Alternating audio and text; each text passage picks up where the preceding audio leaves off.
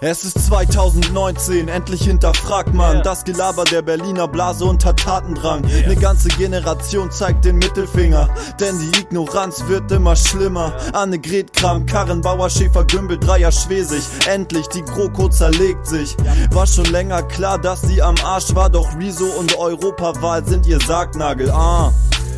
Tilo Jung auf Phoenix, Semsrott bei Maischberger, weil's da so schön ist. Alte weiße Männer haben Angst vor der Schwedin, die mit 17 mehr erreicht hat als die im ganzen Leben. Doch was kommt als nächstes? Bundestagswahl 2020. Ich schäme mich für jeden, der noch AfD wählt oder CDU. Ich hör Aufwachen Podcast. Was hörst du? Danke Jakob alias Koba für dieses geile Intro-Intro. Dafür Jawohl. haben wir leider keinen Präsentator und keine Präsentatorin. Und Leute, ihr wisst, das kann. Das kann nicht sein so. Ah, wir fangen trotzdem an.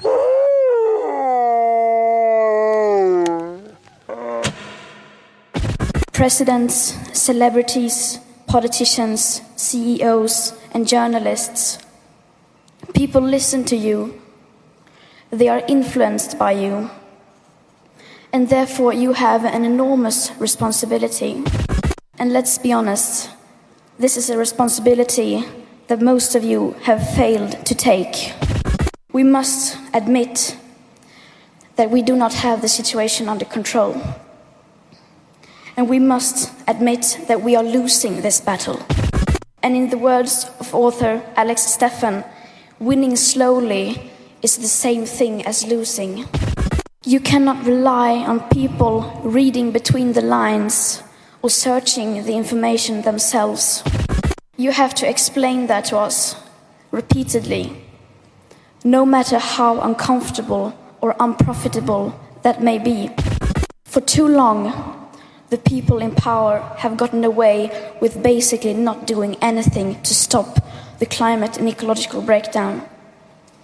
They have gotten away with stealing our future and selling it for profit. But we young people are waking up. And we promise we will not let you get away with it anymore.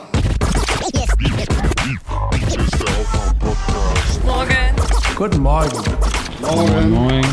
Hallo. Hallo, guten Morgen. Hier ist der Aufwach-Podcast. Wake Den kleinen Spoiler mache ich jetzt. So, da rein. Fantastisch. Hey Rezo, du alter Zerstörer. So war der erste Satz. Wake up and clear your brain.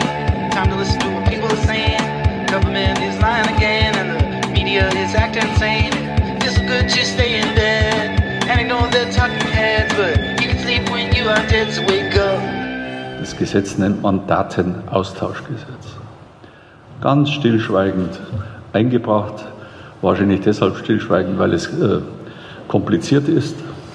Das erregt nicht so. Das, ich ich habe jetzt die Erfahrung gemacht in den letzten 15 Monaten, man muss Gesetze kompliziert machen, dann ist es, äh, fällt es nicht so auf. Wir machen nichts Illegales, wir machen Notwendiges, aber auch Notwendiges wird ja oft unzulässig in Frage gestellt. Herzlich willkommen beim Podcast, der oftmals Zulässiges unzulässig in Frage Ja. stellt. Der Trick ist, du musst den Podcast so lang machen. Wir machen ja nichts Illegales, einfach nur sehr lang, dass man am Ende sagen kann, Länge ist notwendig. ja. Also wenn du heute sagst, habe ich im Aufwachen-Podcast gehört, kannst du alles behaupten. Keiner kann dir das Gegenteil behaupten, äh, beweisen. Manchmal, ich verstehe Seehofer da total. Jeder in seiner, jeder in seinem Metier macht's halt, wie man's macht. Naja, guten Morgen, du alter Zerstörer. Zerstörer. Ja, sehr gut. Amtor. Amtor ist so mutig. Der wird nochmal Kanzler. Ja, wer weiß. Es war mutig, Oder tollkühn. würde ich sagen. Wenn er nicht Tollkühn. weiß, wenn er nicht weiß, was ihm blüht. Tollwütig war das. Hm. Naja, so sind sie halt drauf. Wo hat die Greta da schon wieder gesprochen? Ich glaube, in England war das. Ich komme nicht mehr hinterher. Sie spricht ja mittlerweile überall. Vielleicht war es auch in Wien, aber ich glaube, das war Independent als Quelle London. Okay, bei den CEOs. Journalists. Wir haben ja Journalists. offenbar auch eine Verantwortung, ja. Ich bin ja kein Journalist, ich bin ja Ein Podcaster. Soziologe. Apropos, Terminbekanntgabe. Es findet ein gemeinsames Podium statt. Neuer Versuch. neuer Versuch. Du, ich, Stefan Lambi und Frau. Ich habe den Namen leider Lambi ist auch vergessen. dabei. Ja, Ich kannte die, ich, ich, also ich wurde angefragt, als noch kein anderer Gast äh, da klar war darum. mir wurde gesagt, Lambi macht jetzt auch viel mit YouTube, deswegen sind wir da auch Aha. und sollen Okay. generationenübergreifend über YouTube sprechen. Netzwerkrecherche. Netzwerkrecherche nächsten Samstag. Das Hamburg. heißt, Freitagabend, ich habe schon unseren Top-Hörern Bescheid gesagt, gibt's ein Hörertreffen. Ich hoffe, du bist auch dabei. Du Nee, dich ja komm- immer gegen. Kommst komm Samstag? Samstagmittag. ja. Ja, also äh, Freitagabend, großes Hörertreffen, Hamburg, also kleines Hörertreffen. Sagt mir Bescheid. Großes, kleines Hörertreffen. Ja, Franz ist ja da, der kennt sich auch aus in der Stadt. Wer? Unser Premium-Hörer Franz. Vorletzte Folge Superpräsentator mit 350 Euro. Schon beim allerersten Hörertreffen dabei, nämlich dem Wattwandern in Dingsterbums. Dingsterbums. Immer gern gesehen beim CCC. Einer, einer der einzigen, also eigentlich der einzige Hörer, der sich nicht wundert, wenn ich zu ihm komme und sage, komm Leute, Fistbump, nicht immer dieses Hände, Bakterien oh, und so. Den Franz meine ich. Unseren Franz halt. Ja, unser Franz. Ja, nächsten Freitag, Hörertreffen in Hamburg. Sagt Bescheid, ich komme recht früh in Hamburg an. Ich will nämlich auch am Freitag schon zum Netzwerk-Recherchetreffen gehen, weil es da viel um Themen geht, die mich interessieren und uns dann eine Woche später auch, wenn wir sie hier auch nochmal thematisieren. Und Samstag gibt's dann ein kleines Podium, ja, sehr gut. Ja, ich glaube, nächste Woche wird es dann eh nur eine Folge geben, weil ich muss Donnerstag ja, hast du mir auch zugeraten, Was WDR. Oh, ein, ein anderthalb Stunden 2015 Ja. mit Bettina Böttinger. Das ist sozusagen Clash of Generations. Das ist einerseits Fernsehen für, also ganz alte Schule. Es ist die älteste Schule Fernsehen, die man sich vorstellen kann. Und dazu dieser YouTuber da, den ihr da seht hier.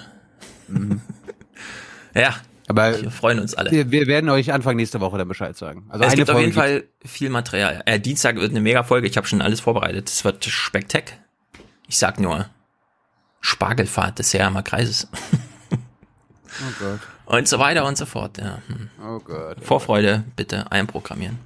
Ja, sorry, dass heute ein bisschen später die Folge kommt, aber Ja. es waren wichtige Herrschaften in der BBK. Wer? Die drei Sprecher der Autoindustrie. Nämlich? Markus Söder, Winfried Mhm. Kretschmann und Stefan Weil. Ja, sehr gut. Die Es gibt wahrscheinlich ein paar Leute. Ich habe es jetzt leider noch nicht geschafft. Wir haben ja jetzt hier gleich, ich bin nach Hause gesprintet, habe mir den Schweiß von der, vom Gesicht genommen und sofort hier in den Podcast eingestiegen. Sonst hätte ich euch immer vorgespielt, was ich gefragt habe. Und Hans, also ich fand, wir haben sie noch am besten geärgert. Habt ihr wieder Also- Tag-Team gemacht? Ja, so ein bisschen. Das ist keine Also- Zusatzfrage. Das ist eine Frage, nachdem der Kollege dran war. Ich musste ihnen zum Beispiel mehrfach die Frage erklären. Äh, Ich habe es dann so gesagt, ja, äh, viele werden jetzt denken, hier sitzen so die drei Sprecher der Autoindustrie vor Mhm. uns. Ähm, mich würde mal interessieren, welche Position zum Thema Zukunft der Autoindustrie sie haben, die das jeweilige, die, die jeweilige Marke, die, die sie repräsentieren, nicht teilt. Ja, also Herr Kretschmann, welche Position haben Sie, wo Mercedes sagt, na scheiße. Und Wasserstoff. glaubst du, dass glaubst du, dass irgendeiner von Ihnen mir eine Position nennen konnte, die Eigentlich müssten sie, eigentlich müssten sie. VW macht ja nur E-Motoren. Die wollen ja komplett, die haben sich ja sogar mit dem äh, VDA angelegt, während man sich ja im Süden noch alles offen halten will. Auch wenn jetzt der Porsche Taycan mit seinem 90 Kilowatt E-Akku kommt und angeblich 500 Kilometer weit fahren will, obwohl er ganz schön schwer ist. Und die Bayern mit BMW, die fahren ja eh ganz breite Spur, keine Ahnung. Eigentlich gibt's dann schon ein paar Unterschiede. Also gerade zwischen VW und dem Süden. Ich habe mir da auch nochmal den, den Spaß gemacht, ähm, Söder nach seiner Forderung ähm, zum Verbot von Neuzulassung von Verbrennungsmotoren zu fragen. Da Mhm. hat er ja 2020 als Datum genannt. Ich habe dann nachgeschoben, dass er das als CSU-Generalsekretär 2007 gefordert hat. Ja, genau, das ging noch mal rum, das hat Spiegel Online damals, Ja, ja, oder der Spiegel. Ich wollte, ich, ich wollte dann wissen, warum er das jetzt nicht mehr fordert. Es ist ja, äh, wenn man mit den Profis redet, eine bahnbrechende Idee gewesen, die absolut notwendig ist, hat Quaschning ja auch gesagt, das war, das war meine Lehre aus dem Quaschning-Interview das Beste, dass er sagt, hier 2030 Neuwagen, äh, Neuzulassung von Verbrennungsmotoren ist schon viel zu spät. Also mhm. was die Norweger und Briten machen, wir müssten eigentlich schon 25 machen oder 20, weil die fahren ja noch 10 bis 15 Jahre. Ja.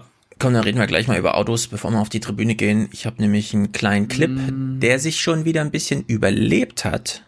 Du zweifelst? Ich überlege gerade. Ja. ja. okay. Ich hab nämlich nichts. Ja. Hier, Autobauer. In der Automobilbranche bahnt sich möglicherweise eine spektakuläre Fusion an.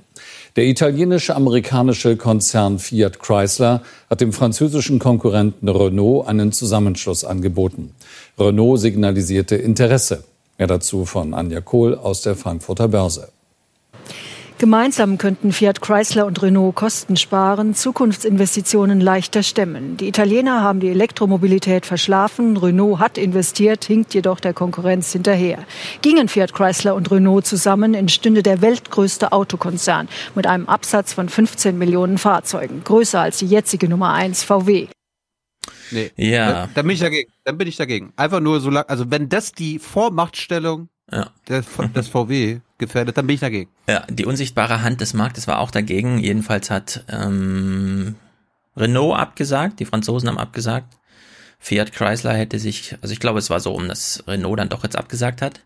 Allerdings, äh, es wäre tatsächlich eine klasse Bedrohung gewesen, weil fünf, also alle haben das gleiche Problem. Sie müssen jetzt irgendwie E-Motoren bauen.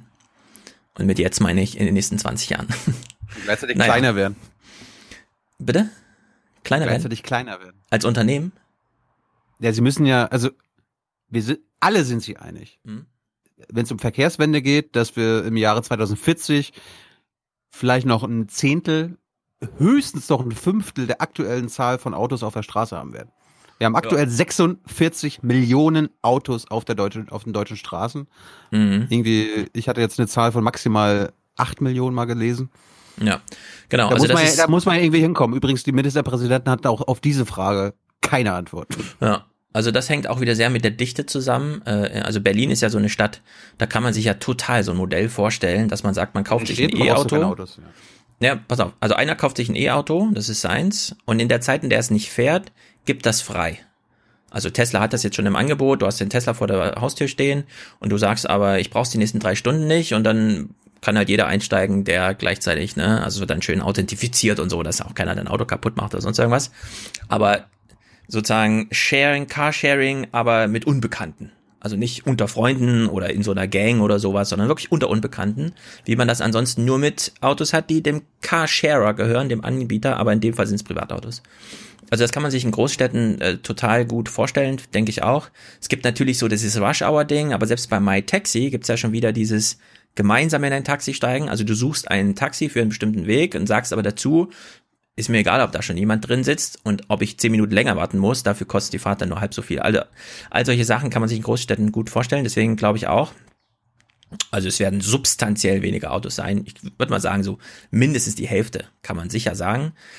So, und jetzt ist ja die Frage, wenn das alles neue E-Motoren und so weiter, also wenn sich das auch ähm, technisch so komplett wandelt, dann müssen die Autobauer demnächst Akkus kaufen, weil wir wissen, Außer Tesla baut erstmal keiner seine eigenen Akkus. Und wenn jetzt ein Player auf dem Markt ist, der für 15 Millionen Autos im Jahr, also mal ein bisschen vorausgeschaut, Akkus kaufen will, und selbst wenn es alles schrumpft, der ist ja gleichmäßig. Also der, wenn der Größte, der Größte kann natürlich die besten Riesenverträge machen, weil die Synergieneffekten am meisten wirken, je nachdem, wie viel man kauft. Und da hat ja VW jetzt kürzlich seine Strategie vorgelegt und leider, und deswegen mein großer Anlauf, ich wünsche mir Hörerkommentare genau zu dem, was wir jetzt kurz besprechen. VW hat diesen Batteriedeal mit Samsung, der so ein bisschen, hm, kommt vielleicht doch nicht zustande, mal gucken. Da geht's ja um 56 Milliarden Euro. Also es ist für VW noch ein größerer Posten als dieser ganze Diesel-Fuck-up und so weiter über die letzten Jahre. Ja, also da geht's um richtig viel Geld, aber es ging noch gar nicht um so viele Akkus, sondern man wollte von Samsung 20 Gigawattstunden. Das reicht für 200.000 Autos, weil jedes Auto hat 100 Kilowattstunden.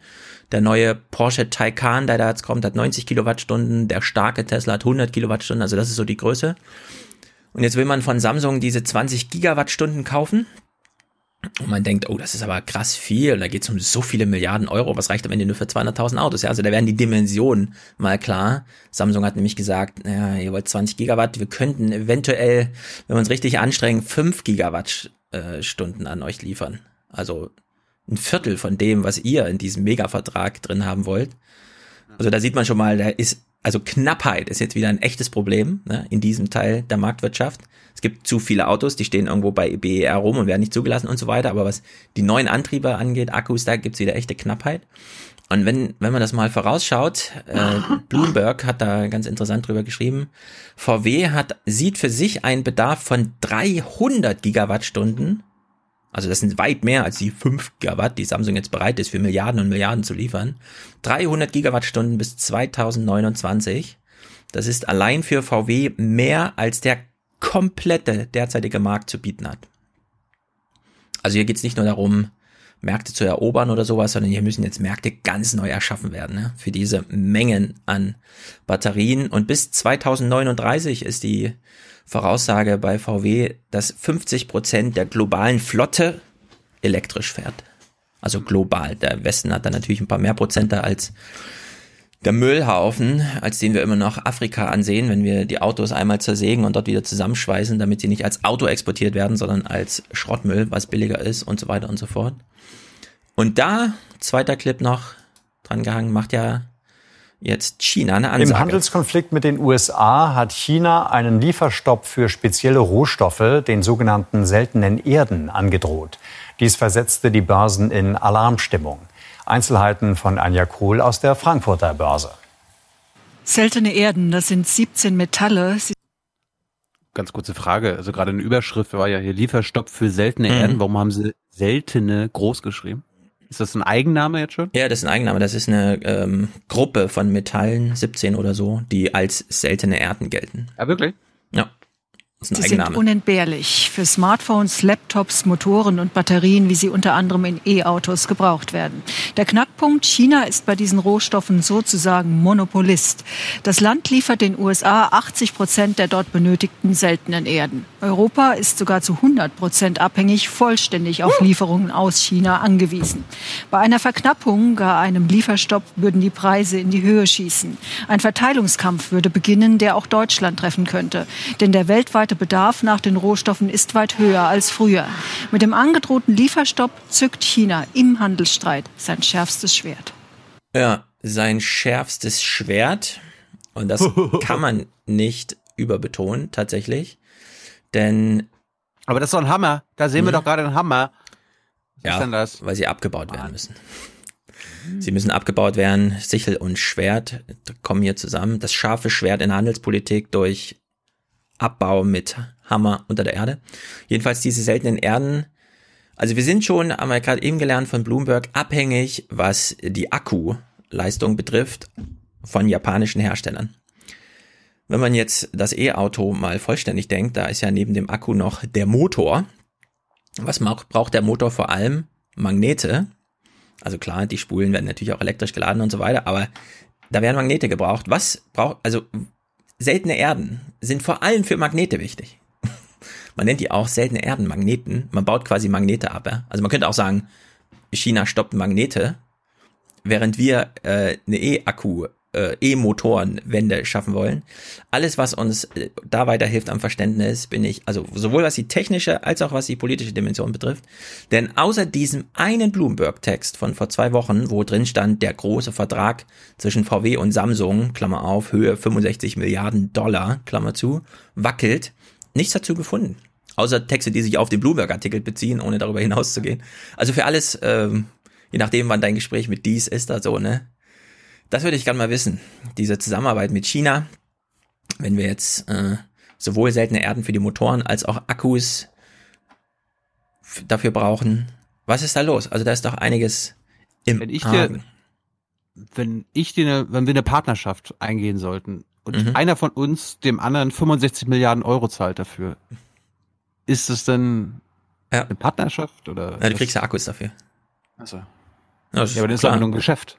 Ist aber nur ein Geschäft. Ach so, ja gut. Es ist ein Geschäft da. Aber du weißt ja, ab einem gewissen Level will man nicht mehr gerne Kunde sein, sondern dann ist VW auch Partner von Amazon und so, ja, haben wir doch gelernt. Eben. Geschäftsbeziehungen, Teil des ja, die, die werden dann geframed und da ist man dann ein bisschen anders drauf. Naja, so viel von der E-Auto-Front, über die wir nicht viel mehr sagen können, aber uns mehr interessiert, schickt uns gerne Botschaften dazu. Was das zur Autoindustrie? Ja. Weil dann hätte ich auch noch mal was, was so ein bisschen, Mhm. ne, du warst ja bei Großstadt, Autoindustrie, ich, ich bring das mal zusammen. Weil du wirst jetzt überrascht sein.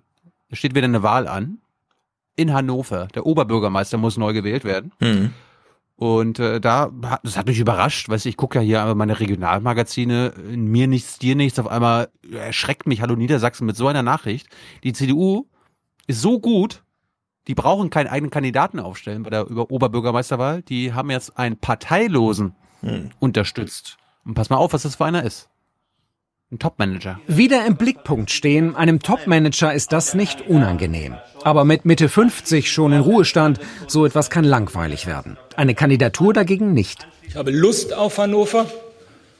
Ich bringe viel Energie mit, Tatkraft und auch Mut. Und ich glaube, den Mut wird es brauchen für einen echten Neuanfang hier in Hannover. Die Gelegenheit ist günstig. Das seit eh und je SPD regierte Hannover scheint der CDU zum Greifen nahe.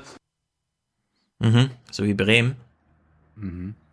Da hat man es ja auch einem fast extern nur geschafft. Jetzt, jetzt erst 30 Sekunden, irgendwie ein Topmanager. Ja, was, was für einer denn? Ja, woher kommt der denn? Wo, aus, aus welcher, aus welcher Industrie könnte der kommen? Tja, Hannover. Hm. Keine Da Ahnung. fällt mir, da, da fällt mir jetzt auch nichts ein. Hm. Erobern soll er es. Eckhard Scholz, bis voriges Jahr Leiter von VW Nutzfahrzeuge in Stöcken, bislang ein gut bezahlter Automann, wohlbekannt bei Politikern und Arbeitern. Nun ein Kandidat fürs höchste Amt im Rathaus und am Start mit einem, nun ja, durchaus grünen Bekenntnis. Ich habe schon vor, gerade beim Thema Umweltschutz, mich an die Spitze einer Bewegung zu setzen. Weil wir haben keine Alternative. Das ist eigentlich das Thema, was die Menschen am allermeisten umtreibt, und zwar zu Recht. Das ist der Grund, dass die letzte Wahl so ausgegangen ist, wie sie ausgegangen ist. Mit Wohlwollen kommentiert das der Landesvorsitzende. Lokale Bürgermeisterrennen liegen ihm eigentlich fern. Doch Niedersachsens Hauptstadt, das zählt diesmal. Da muss auch die große Koalition mit der SPD im Land mal zurückstehen. Mir lag es persönlich sehr am Herzen, auch als Landes-CDU deutlich zu signalisieren, dass wir diesen Kandidaten ausdrücklich unterstützen. Äh, Und insofern haben wir mal äh, von der Regel die Ausnahme gemacht. Bist du begeistert? Bist du begeistert, dass jetzt ein. Mann aus der Praxis Absolut. Ich, ich wäre noch begeistert, wenn ich die ganze Story bekäme. Ja, die kriegst du jetzt. Pass auf, es gibt nämlich ein Promo-Video. Da lassen sich ja, da- das, das kann ja kosten, was es will. Es muss ja geil aussehen, ne? Und ich finde immer besonders toll, dass bei Promo-Videos von Politikern so die, die Volksnähe immer so ein bisschen Mm. Gezeigt werden muss. Ja, das glaubt man ja sonst nicht. Und das haben sie wieder hinbekommen. Premiere des Kandidaten. Wichtig wie immer gute Bilder und ein Slogan. SPD-Mann Gerd Schröder sagte einst, nicht alles anders, aber vieles besser machen. Bei der CDU klingt das heute so. Ich will nicht alles ändern, weil vieles läuft gut, aber auch vieles besser machen. Das ist Hoffnung. Wie geht's denn Hannover so? Hoffnung. Wie geht's in Hannover so? Weiß ich nicht. mein, Hans jetzt, in- ist jetzt nicht da. Ja. In vielen Großstädten ist es ja so, im Grunde kennt man seine lokale Politikergruppe nicht, die den Stadtrat anführt und das Bürgermeisteramt. Deswegen reicht schon Aufmerksamkeit. Und wenn die da einen guten Einstieg hier haben, wer weiß. Ich finde, liebe Hannoveraner, macht euch ehrlich, wählt am besten gleich den VW-Manager an die Spitze eurer Stadt. Ja. Passt, passt doch alles. Es ist auf jeden Fall, man könnte jetzt wieder zwei. Der hat das, der hat das Gemeinwohl im Blick. Ja, es gibt jedenfalls zwei große Linien. Ne? Zum einen eh schon die Hannover Connection. Man fragt sich ja die ganze Zeit, warum tritt Carsten Maschmeyer nicht an? Der tritt für die SPD an wahrscheinlich. Ja, und dann natürlich alles, was Harz, also bei Harz ging es ja los, VW und die Politik, ja, das ist ja doch so eine etwas intensivere Zusammenarbeit. Wer weiß. Fun Ich Fact am viel Glück. Fun Fact am Ende. Wenn du Bürgermeister von Hannover werden willst, Mhm. wo, soll, wo solltest du denn leben? Wo, wo sollte dein Wohnort sein, Stefan? Na, am besten nicht in New York. Keine Ahnung. Wo wohnt er denn? Nicht in Hannover? Übrigens, Hannover-Kandidat Scholz wohnt in Braunschweig, will das aber ändern. Einer Mitgliederurwahl muss er sich auch noch stellen und einem Kandidaten der Grünen sowieso. Verstehe ich nicht. Ich VW Braun- schickt jetzt einen Braunschweiger Manager nach Hannover. Übernehm mal. Ja, aber das ist doch dumm. Natürlich. Die Hannover haben doch wohl einen eigenen Typen, der sie regieren kann. Das verstehe ich. Also sowas ist mir immer ein bisschen. Ich hätte auch gerne gewusst, warum er jetzt mit Anfang 50 schon pensioniert ist. Also geht's ihm so gut finanziell, dass er gar nichts mehr machen muss und ihm ist jetzt so langweilig geworden zu Hause auf seiner Yacht im Mittelmeer, wo er mit Klaus Kleber rumschifft oder so, dass er jetzt Bürgermeister werden will. Naja, wenn der Chef von VW Nutzfahrzeuge war, Oh ja. dann hat er da auch drei, vier Millionen im Jahr verdient. Das ist doch so eigenes. Mindestens. Ja. Mindestens, ja. Hm, vielleicht hat er auch einfach nur eine Wette verloren. Ja. Wer weiß. Okay, wir kommen dann gleich mal aufs Klima. Vorher machen wir eine kleine Begrüßungsrunde, würde ich sagen. Oder? Auf die Tribüne. Jo. Ye are many, they are few.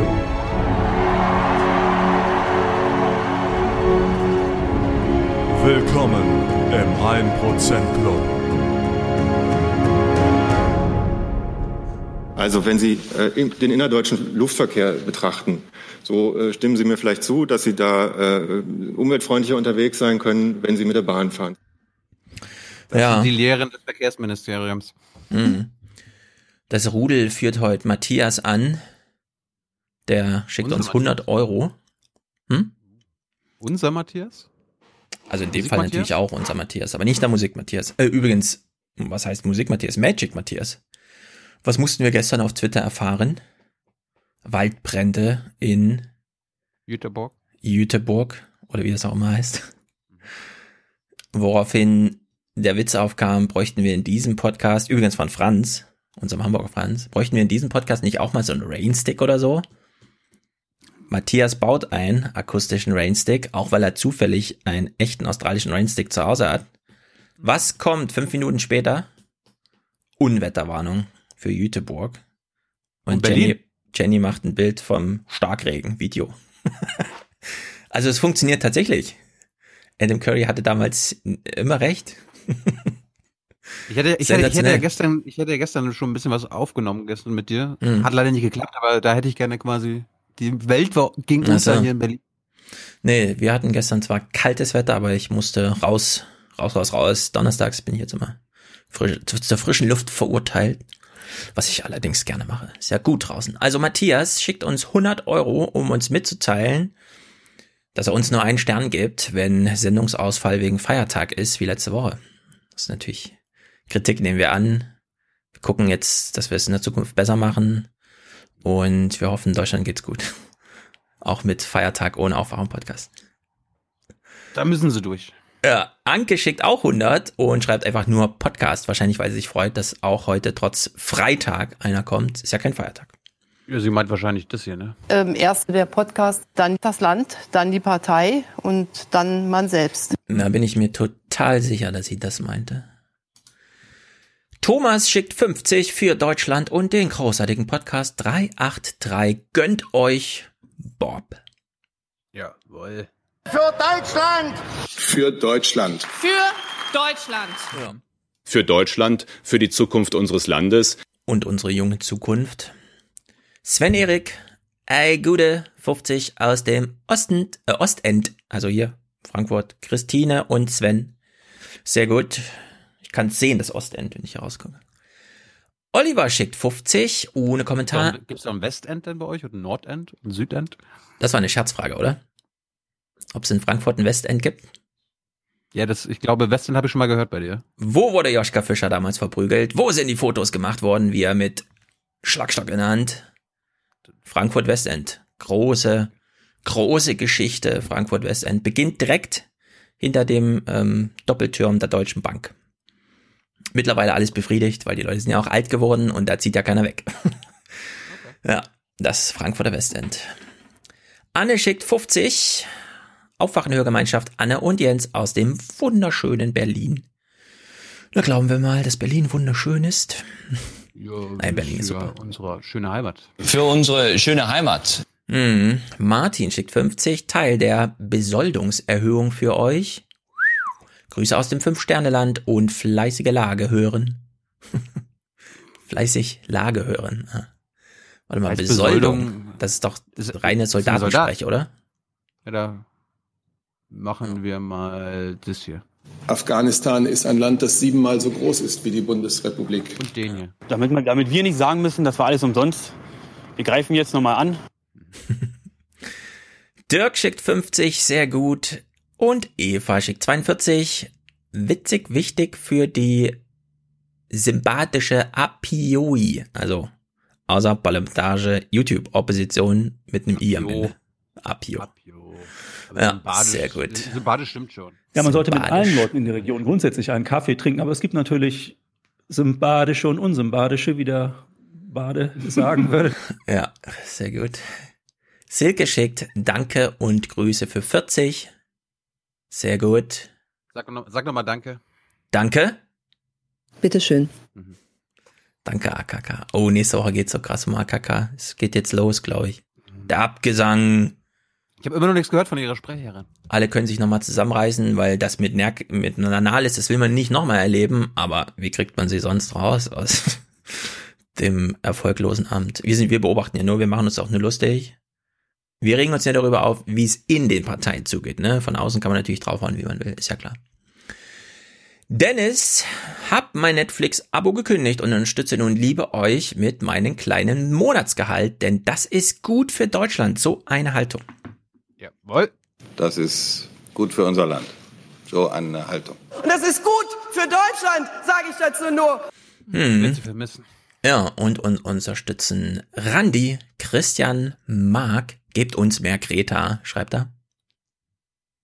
So, was willst du haben? Ähm, alles, geht alles, macht random. Das dritte von links. Dritte von links. Our biosphere is being sacrificed so that rich people in countries like mine can live in luxury. Hm. Alexander und Andrea, sehr gut. Neven, Marie, Sebastian, Niklas, Alexander. Ah, Kommentar siehe E-Mail. Da komme ich drauf zurück, Alexander, so wie ich heute auf den vom letzten Mal zurückkomme. Letztes Nachher. Mal, letztes, Mal, letztes Mal hatten wir irgendwie sieben SchwarzhörerInnen und äh, heute noch gar keinen. Nee, ja, es ist irgendwie, wer weiß, es wurden getriggert irgendwie. Wir haben sie irgendwie getriggert. Rausgejagt aus der dunklen Höhle.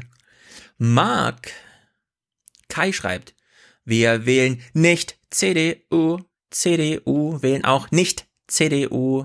Ich weiß heute schon, was ich tue. Ich wähle nicht CDU. Nicht, nicht, nicht, nicht. Ich weiß längst schon, was ich tu. Was denn sonst? CDU. Ich wähle trotzdem Merkel. Das ist wichtig. Wähle nicht CDU, sondern leg dich zur Ruhe. Oma Erna. Yannick unterstützt uns. The Lannisters send their regards. Das ist natürlich gut. Weißt du, kannst du damit was anfangen? Hallo, ich habe Game of Thrones geguckt. Doch gesagt. Letzte Staffel. Scheiß Staffel. I did what I did for the good of the realm. The realm. The realm. Do you know what the realm is? No. It's the thousand blades of Aegon's enemies. A story we agreed to tell each other over and, over till we forget that it's a lie. Also glaubst, du, dass wir das, glaubst du, dass, dass wir das in unserem La- Land auch haben? Dass wir uns manche Sachen immer und immer wieder erzählen und glauben, dass das so ist, aber es basiert eigentlich auf einer Lüge? Storytelling. Ich habe ja in dem einen Talkradio Aber die- Frage an, Ah? ernsthafte Frage an unsere Hörer und Hörerinnen, jetzt hier nicht auf Verschwörungslevel, aber gibt es Mhm. quasi auf dieser Logik Geschichten oder irgendwelche, keine Ahnung, Zusammenhänge auf Deutschland, auf Europa bezogen, was wir uns einreden, was aber auf einer Lüge basiert? Würde naja, also eine Lüge würde ich jetzt nicht sagen, aber du hast natürlich ein, also wir haben doch gerade 70 Jahre Grundgesetz.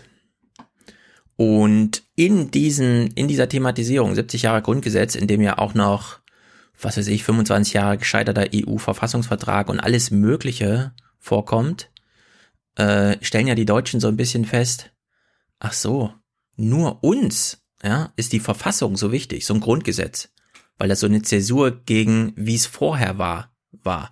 Ja, das Grundgesetz wurde geschrieben, vier Jahre, also in dem, im Deutschlandfunk hat man es so thematisiert, man hat ein Grundgesetz, das 1949 verabschiedet wurde, wo klar war, vor fünf Jahren wäre man für diesen Text noch sofort erschossen worden, ja, wenn man den nur als Wunsch geäußert hätte. Und deswegen hängt unsere deutsche Erzählung, Geschichte und Geschichten, ja, es ist ja nicht so weit auseinander, deswegen hängt unsere Erzählung natürlich sehr davon ab, wie wir darüber sprechen. Aber ich hatte doch auch noch so einen schönen Game of Aber du Thrones. weißt, was ich meine. Ich, ich will jetzt hier nicht verschwörungsmäßige Reichsbürger-Geschichten hören. Aber Ja, du, musst, du darfst nur nicht von Lügen sprechen, aber Sozialstruktur und Semantik, das ist ja das große Luhmann-Ding, sechs Bände oder so. Sozialstruktur und Semantik, also wie es wirklich ist, also wonach wir wirklich handeln, was unsere echte Motivationen sind und dann Semantik, wie wir darüber sprechen, wie wir uns nachträglich den Sinn noch reinholen und so weiter und so fort. So, ich habe einen Vorschlag, weil ich es gestern gerade gesehen habe, wo ich die Hoffnung habe, dass du es nächste Woche mitbringst. Es gab äh, in den Tagesthemen einen Beitrag über die D-Day- D-Day-Feiern. Und da hat Petra Rau einen Beitrag gemacht und es kam die ganze Zeit so rüber, als ob durch D-Day wir Deutschen und Europa befreit wurde. Es wurde mit keinem Wort, die, die also die Russen wurden gar nicht erwähnt. Ja, dabei haben die Sowjets ja quasi äh, in Europa Ja. am Ende die, Ja, die das ist ja eine dieser Erzählungen. Also bis 1952 war völlig klar, dass die Russen hier vor allem die Arbeit gemacht haben und auch sehr viel mehr Tote, also 40 Millionen tote Russen oder so, ja, hat der ganze Zweite Weltkrieg verursacht. Und ja, dann kam Hollywood und äh, die westliche Semantikdominanz bis hin zum antifaschistischen Schutzwall, der natürlich vom Osten aufgebaut wurde. Und plötzlich war klar, äh, ja, es ist ein Tag der Befreiung, weil uns Tom Cruise mit seiner heldenhaften Flugeigenschaft da irgendwie freigebombt hat damals, ja.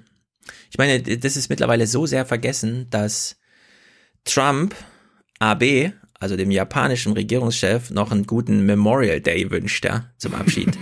das kann man sich nicht vorstellen, ja, aber es ist einfach, es ist idiotisch. Es gab jedenfalls in Game of Thrones, ich finde den Clip leider nicht, in der letzten Folge jetzt. Können wir ein bisschen Achtung, spoilern? Achtung, nein, nein. Wie heißt der Kleine? Der Berater, der Typ, der hier die ganze Chose. Tyrion. Tyrion. Der hat einen guten Spruch gemacht über Story und die Bedeutung Ja. von Story. Habe ich Aber im nicht- Talkradio bei dem einen auch ganz hinten angehangen. Habe ich leider jetzt nicht parat. Nicht Spoiler. Nicht Ich suche den mal raus, weil den kann man dauerhaft machen. Der spoilert gar nicht, sondern der sagt einfach nur, was so Sache ist. Aber zumindest den Punkt haben sie bei Game of Thrones am Ende nochmal gut gefasst. Naja, gut. Also Stories. Es war, es war alles geil. Stories sind wichtig. Heide unterstützt Heide! uns. Sehr gut. Jawohl. Was sagt Haben wir? Grußworte? Sie sagt leider gar nichts, deswegen müssen wir Grüße Ja, schicken. Willkommen im Rudel. Als wenn hier die Wölfe hier, wie ich bin, überfallen. also, dazu kann ich nichts weiter sagen. Also ich Ja. habe ihn jedenfalls nicht gesehen. Nee. Sie hat ihn nicht gesehen. War Heide, glaube ich, gerade. Ja, Johannes, ähm, Aufwachen und die Jung und Naiv monatlich wechseln. Diesmal ist der Podcast dran. David. David schreibt, weil mein studentisches Monatsbudget sich verdoppelt hat, verdoppelt sich nun auch mein Monatsbeitrag. Danke, Angela Merkel. Jawohl. Danke, Angela Merkel. So, Cora schickt, Klammer auf, verfrühte, Klammer zu Geburtstagsgrüße, da es sich um übermorgen, also Sonntag handelt. Wir grüßen auch einfach vorher, weil es könnte ja sein, dass der Podcast erst am Sonntag gehört wird, ne? Also Geburtstagsgrüße, 9.6. an meinen heißgeliebten Hasen Markus. Für ihn Nahles, Arbeit und keine Maßnahme, bitte. Okay, diesen Wunsch erfüllen wir gern. Arbeit, Leute, Arbeit und nicht eine Maßnahme. Arbeit und nicht eine Maßnahme. Arbeit bekommen die Leute, Arbeit. Und Arbeit, das ist Würde. Das ist Würde für diese Leute. Ja. Alles Gute euch beiden. Cora, ich starte jetzt Und auch wieder herzlichen einen- Glückwunsch von mir. Richtig. Was startest du? in ein Geburtstagswochenende, dass ich, da es sich um Kinderhandel natürlich immer gleich auf zwei Wochenenden erstreckt. Sollen ja alle mitfeiern. Katja schickt Liebesgrüße an uns, die sind angekommen. Eva, herzlichen Dank. Jörg, toller Nachmittag. Danke. Ja, immer wieder gern gehört. Toller Nachmittag, der allen Beteiligten richtig Spaß gemacht hat. Hm. Oliver, durch Rezo zu Junge Naiv und jetzt auch hier gelandet. Super spannend, weiter so. Sehr gut. Ingeborg sagt Danke. Mirko, Marcel, Maren. Andreas, weiter so. Grüße ans Rudel. Hiermit ausgerichtet. Björn, Matthias. Netflix oder Amazon, Prime. Danke für den Einsatz und Grüße an alle Beteiligten. Ah, jetzt aufsummiert 18,98 Euro. Ist natürlich ziemlich gut. Ich wohne am Alex, ich sage nein. Mhm. Edith, Grüße in die Schweiz. Sascha, der schickt einen GZ-Beitrag, ist natürlich sehr gut. Maximilian, merci, Grüße aus der, aus München. Spende für den besten Podcast innerhalb unserer Filterbubble. Er hat eine Filterbubble, in der man aufwachen hört. Das ist natürlich spektakulär. Gunnar. Bayern ist ein Fünf-Sterne-Land. Und eine Filterbubble. Gunnar. Richtig. Für den 1% Club die Panikziege. Ja, sehr gut. Hm, Rasmus unterstützt uns. Philipp, der schreibt, hallo ihr, keine Ahnung, warum die Nachrichten das letzte Mal ein paar Worten abbrachen. Achso, hier meine. Aber hier dann nochmal. Also, da Thilo weiß, wer Kyle Kulinski von Secular Talk ist, kürze ich das alles mal ein bisschen ab. Wie wäre es, wenn man ihn mal in den Podcast einlädt? Was ist für einer? Also wenn er einen eigenen Podcast hat, hat er einen guten. Aber ist das, ist das so progressives amerikanisches Zeug oder? Das ist, das ist so, ich habe da mit Glenn, die erste Frage an Glenn war ja damals, äh, du bist jetzt ja auch quasi bei den Talking Heads auf YouTube zu Gast Mhm. und er ist so einer. Ah, verstehe. Es, es, es, es scheint mir so ein Bernie Bro zu sein. Also der Da macht vor allem nur- Talk mit Gästen und so, oder ist das so ein? Nee, nee, der macht das. Ah, ja. Der setzt sich, der setzt sich vor der Kamera und äh, guckt dann Clips und be, be, bequatscht es dann. Hm. Aber ist halt to total, totally partisan.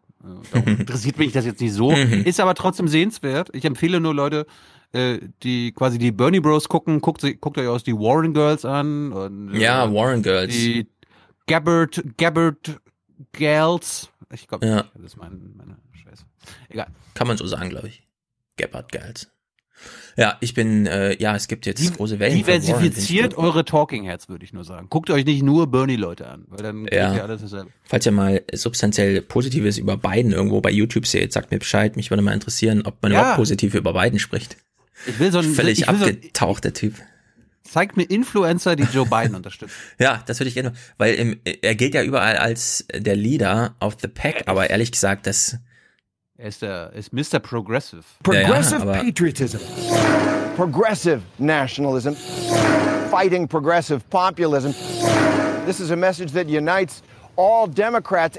Ja, wir, also wir haben ihn ja auch schon endorsed hier im Podcast. ja, aber wenn man eins gelernt hat von den letzten Wahlen, also ohne das Internet, schafft man das nicht. Und Warren, Riesenwelle, äh, Sanders sowieso, Gabbard so ein bisschen, filterblasenabhängig, aber Biden, also ich habe noch nichts Positives gesehen, keine Thematisierung, nichts, einfach immer nur. Deswegen, das wird ein interessanter Wahlkampf. Anna, herzlichen Dank. Dennis und Silke, danke für tolle Unterhaltung, Dauerauftrag eingerichtet, sehr gut. Lea unterstützt uns, danke für 14 Punkte in der mündlichen Abiturprüfung in Sozialwissenschaft. Bitteschön. als Physik-LK-Lehrerin, oh, das ist natürlich ein toller weiblicher, äh, also Physik-LK-Lehrerin, nicht Lehrerin, sondern ne, sie war im Physik-LK, wünsche ich mir den atomfreie Welt-Clip.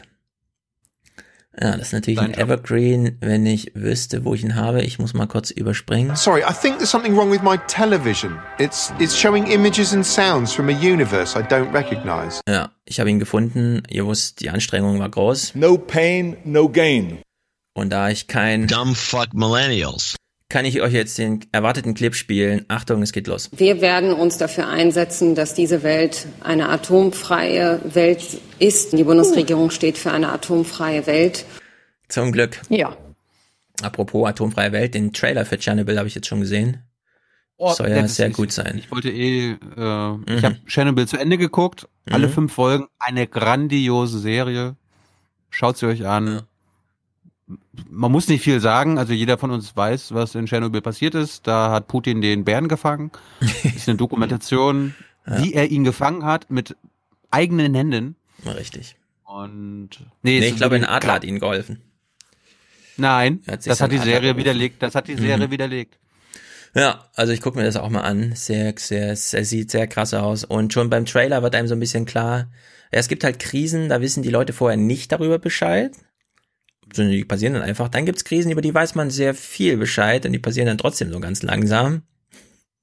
Ja, also mal gucken, wie viel. Das ist so ein bisschen der Kern der Serie. Wer Ja. wusste eigentlich davon, was da schief gehen könnte Mhm. und so weiter und so fort. Also ich bin sehr gespannt.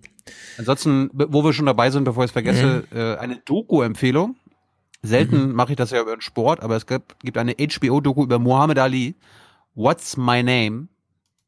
Heißt die und äh, unter anderem von LeBron James äh, produziert. Ich dachte erst so, oh, was ist denn das für eine Serie? Aber grandios über die Karriere von Muhammad Ali alias Cassius Clay. Zwei Teile, sehr sehenswert. Und Mhm. ansonsten ist äh, Killing Eve, die zweite Staffel auch schon vorbei.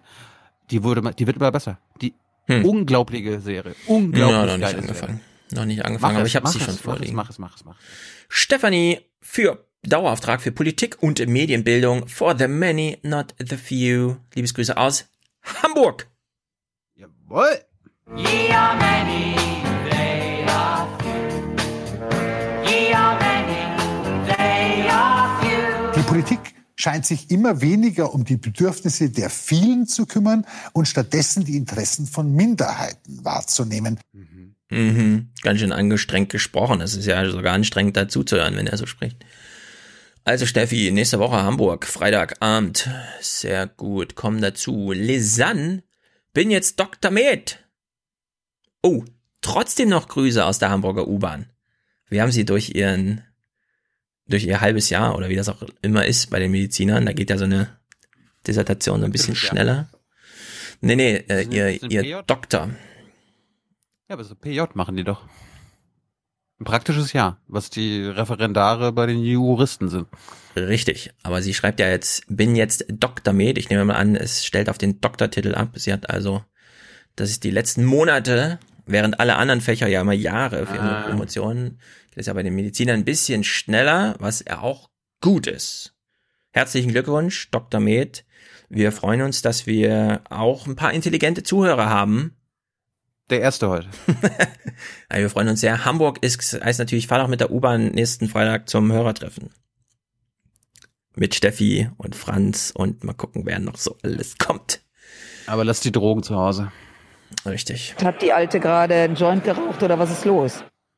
Ja. Das könnt Oder ihr bei Lage der Nation machen, ihr Kiffer. Hat sie Intra Infraschall abgekriegt. Genau. Ja. Inga unterstützt uns sehr gut. Hanna, endlich den Dauerauftrag für euch von der To-Do-List abgehakt. Sehr gut, lesen wir jeden Monat gerne vor. Franziska schickt uns einen Euro pro Folge. Sehr gut, das ist sehr treu. Manuela unterstützt uns Cora. 1% vom BAföG Höchstsatz für eure aufweckende interdisziplinäre Bildungsmaßnahme beim Zugfahren und daheim. Liebste Grüße.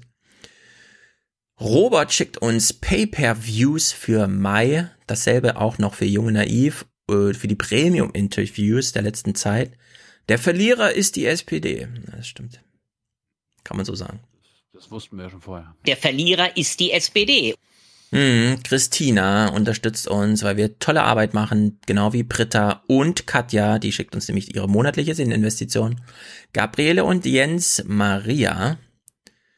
Ein Teil meines Kellnergehalts als, Geist, als Geisteswissenschaftlerin, als Dauerauftrag, Arbeit und keine Maßnahme, wie eben schon gehört.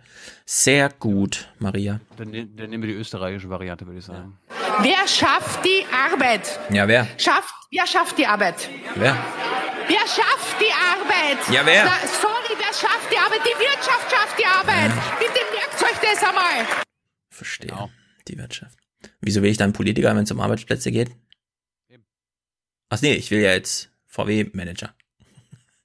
ah, jetzt macht's wieder Sinn. Elisabeth, Jessica, Max Jakob, Rasenfunk grüßt für Deutschland. Äh, Alter. Das war widerlich. Das ist respektlos. Das ist respektlos und unverschämt. Unverschämt, respektlos und polemisch. Also ich meine, wirklich, Max, das ist, wo sind wir denn hier? Also ich möchte dich hier, das, das lässt du in Zukunft bitte sein, ja? Ich möchte vielleicht in diesem Zusammenhang mal daran erinnern an Artikel 1 des Grundgesetzes. Da heißt, die Würde des Menschen ist unantastbar. Nein, Artikel 1 heißt. Wir müssen nur erreichen, dass die Wirtschaftspolitik in das Zentrum der Debatte gerückt wird. Ja, Mensch raus, Wirtschaft rein. Wo ist denn das Problem? Wer schafft die Arbeit? Ich möchte jedenfalls noch mal ganz äh, fest allen den Rasenfunk Royal ans Herz legen. Sechs wunderbare vierstündige Folgen. Wer soll das alles hören? Ja, wenn du dich über die Bundesliga-Saison informieren möchtest und wie es äh, dem Rasenfunk selbst geht, dann solltest du und und wie die taktischen die taktischen Kniffe der Saison waren. Der Tobias Escher, der Stefan Schulz der Fußballszene erklärt dir das dann mal. Es gibt quasi eine Variante von dir im Rasenfunk. Hm. Regelmäßig auch. Macht Max es jetzt regelmäßiger Mit zu Tobias zweit? Escher? Nee. Ja, aber Escher ist Aber immer zumindest beim für die- Royal am Ende Ah, ja. wegen Taktik dabei. Ja, sehr gut. Ist er irgendwie ein Fußballtrainer oder was? Kennt er sich da aus? Hat er ein besonderes Auge dafür? Hat er so ein drittes Auge auf der Stirn oder sowas? Nein und ja. Mhm. Sehr gut. Luisa, Leonie für Deutschland. Haben wir noch einen? Für Deutschland! Eine Menge. Mhm. Andreas und Ines. Nikolas, der schickt uns einen Studentenbeitrag für das Seminar Nachrichten und Politikanalyse. Sehr gut.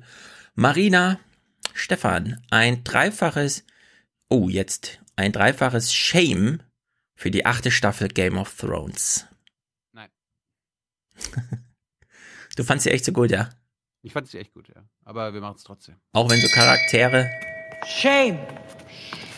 Shame! Shame! Ja? wenn so Versuch's. Charaktere, ja, wenn so Charaktere plötzlich auf dem Kopf stehend durch die Sendung laufen, wunderst du dich nicht, sondern denkst, oh, ist so ein bisschen wiederzuerkennen, man muss nur seinen Kopf schief halten, es macht alles Sinn. Ich habe eigentlich immer ständig nur gesagt, also mit Nicole. Ich finde das nur geil hier. Geil. Na gut. Ja, ich, nee, ohne Scheiß. Also ich bin nicht Mhm. einer derjenigen, der George R. R. Martin oder die Showrunner als meine Bitchen, meine Bitches ansehen, ja, die gefälligst das umsetzen, was ich mir vorgestellt habe. Ja, am Ende waren es ja nur noch die Autoren der Serie, die haben sich ja von den Büchern verabschiedet, weil es noch keine gab. So wie ich das Durften gelesen sie ja nicht. Am- Das Ende musste genau dasselbe sein. Das war's auch. Natürlich hat George R. R. Martin am Ende wahrscheinlich noch ein paar andere Handlungsstränge, die dazukommen, aber die großen, die, das Ende für alle großen Charaktere wurde von George R. R. Martin festgelegt. Und das haben sie auch umgesetzt. Mhm. Das habe ich aber anders gehört. Nein. Ich habe gehört, es Es gibt noch gar kein Ende vom Autor. Von Ja, er hat's ja noch er noch nicht geschrieben, aber das Ende, er hat's ja gesagt, es wird dasselbe sein. Nur wie man da dann. Also das Mhm. Ende, was du jetzt gesehen hast, wird auch im Buch so sein.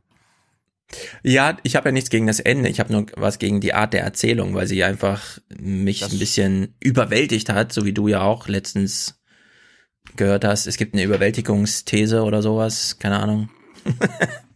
was sie bei Phoenix so quatschen abends, wenn das Schattenkabinett von Klöckner antritt. Naja, Annalena unterstützt uns vorher nur zwei Euro wegen Gender Pay Gap, jetzt drei, weil wir Frauen fördern. Sehr gut. Andrea, der sagt Danke. Iris und Michael sagen auch Danke und sagen, es ist gut für unser Land. Womit sie recht haben. Das ist gut für unser Land. Ja, Katharina schickt uns ihren monatlichen Muntermacher. Laura wirft eine Münze in den Hut für die Arbeit. Susanne unterstützt uns. Katharina mit Grüßen aus der Schweiz. Olivia, danke an Thilo und Stefan für eure großartige Arbeit und meine Lieblingsgäste Tyler und Hans. LG, also Liebesgrüße, Olivia für die Frauenquote und ich trage noch nach, Frederik. Die Mail vom letzten Mal habe ich ja nicht vorgelesen, weil ich sie nicht rausgesucht habe. Jetzt habe ich sie rausgesucht. Hallo liebes Aufwachen-Team, vielen Dank für eure tolle Arbeit. Rosa aus Bonn und Amelie und Frederik aus Kassel beenden ihre Schwarzhörerschaft und sagen, das ist gut für Deutschland. Okay, ich versuch's beides zu machen. Schwarzhörerschaft beendet. Nur. Hm. Und die Grüße kommen von Rosa, Amelie und Frederik. For the many, for the many, not, not the few, the few.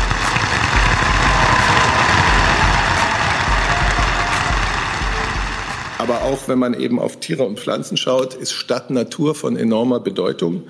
Ähm, sie bieten Tieren und Pflanzen wichtige Ersatzlebensräume und damit kompensiert Natur in der Stadt Beeinträchtigungen von Natur, von Lebensräumen, von Artenvielfalt an anderer Stelle.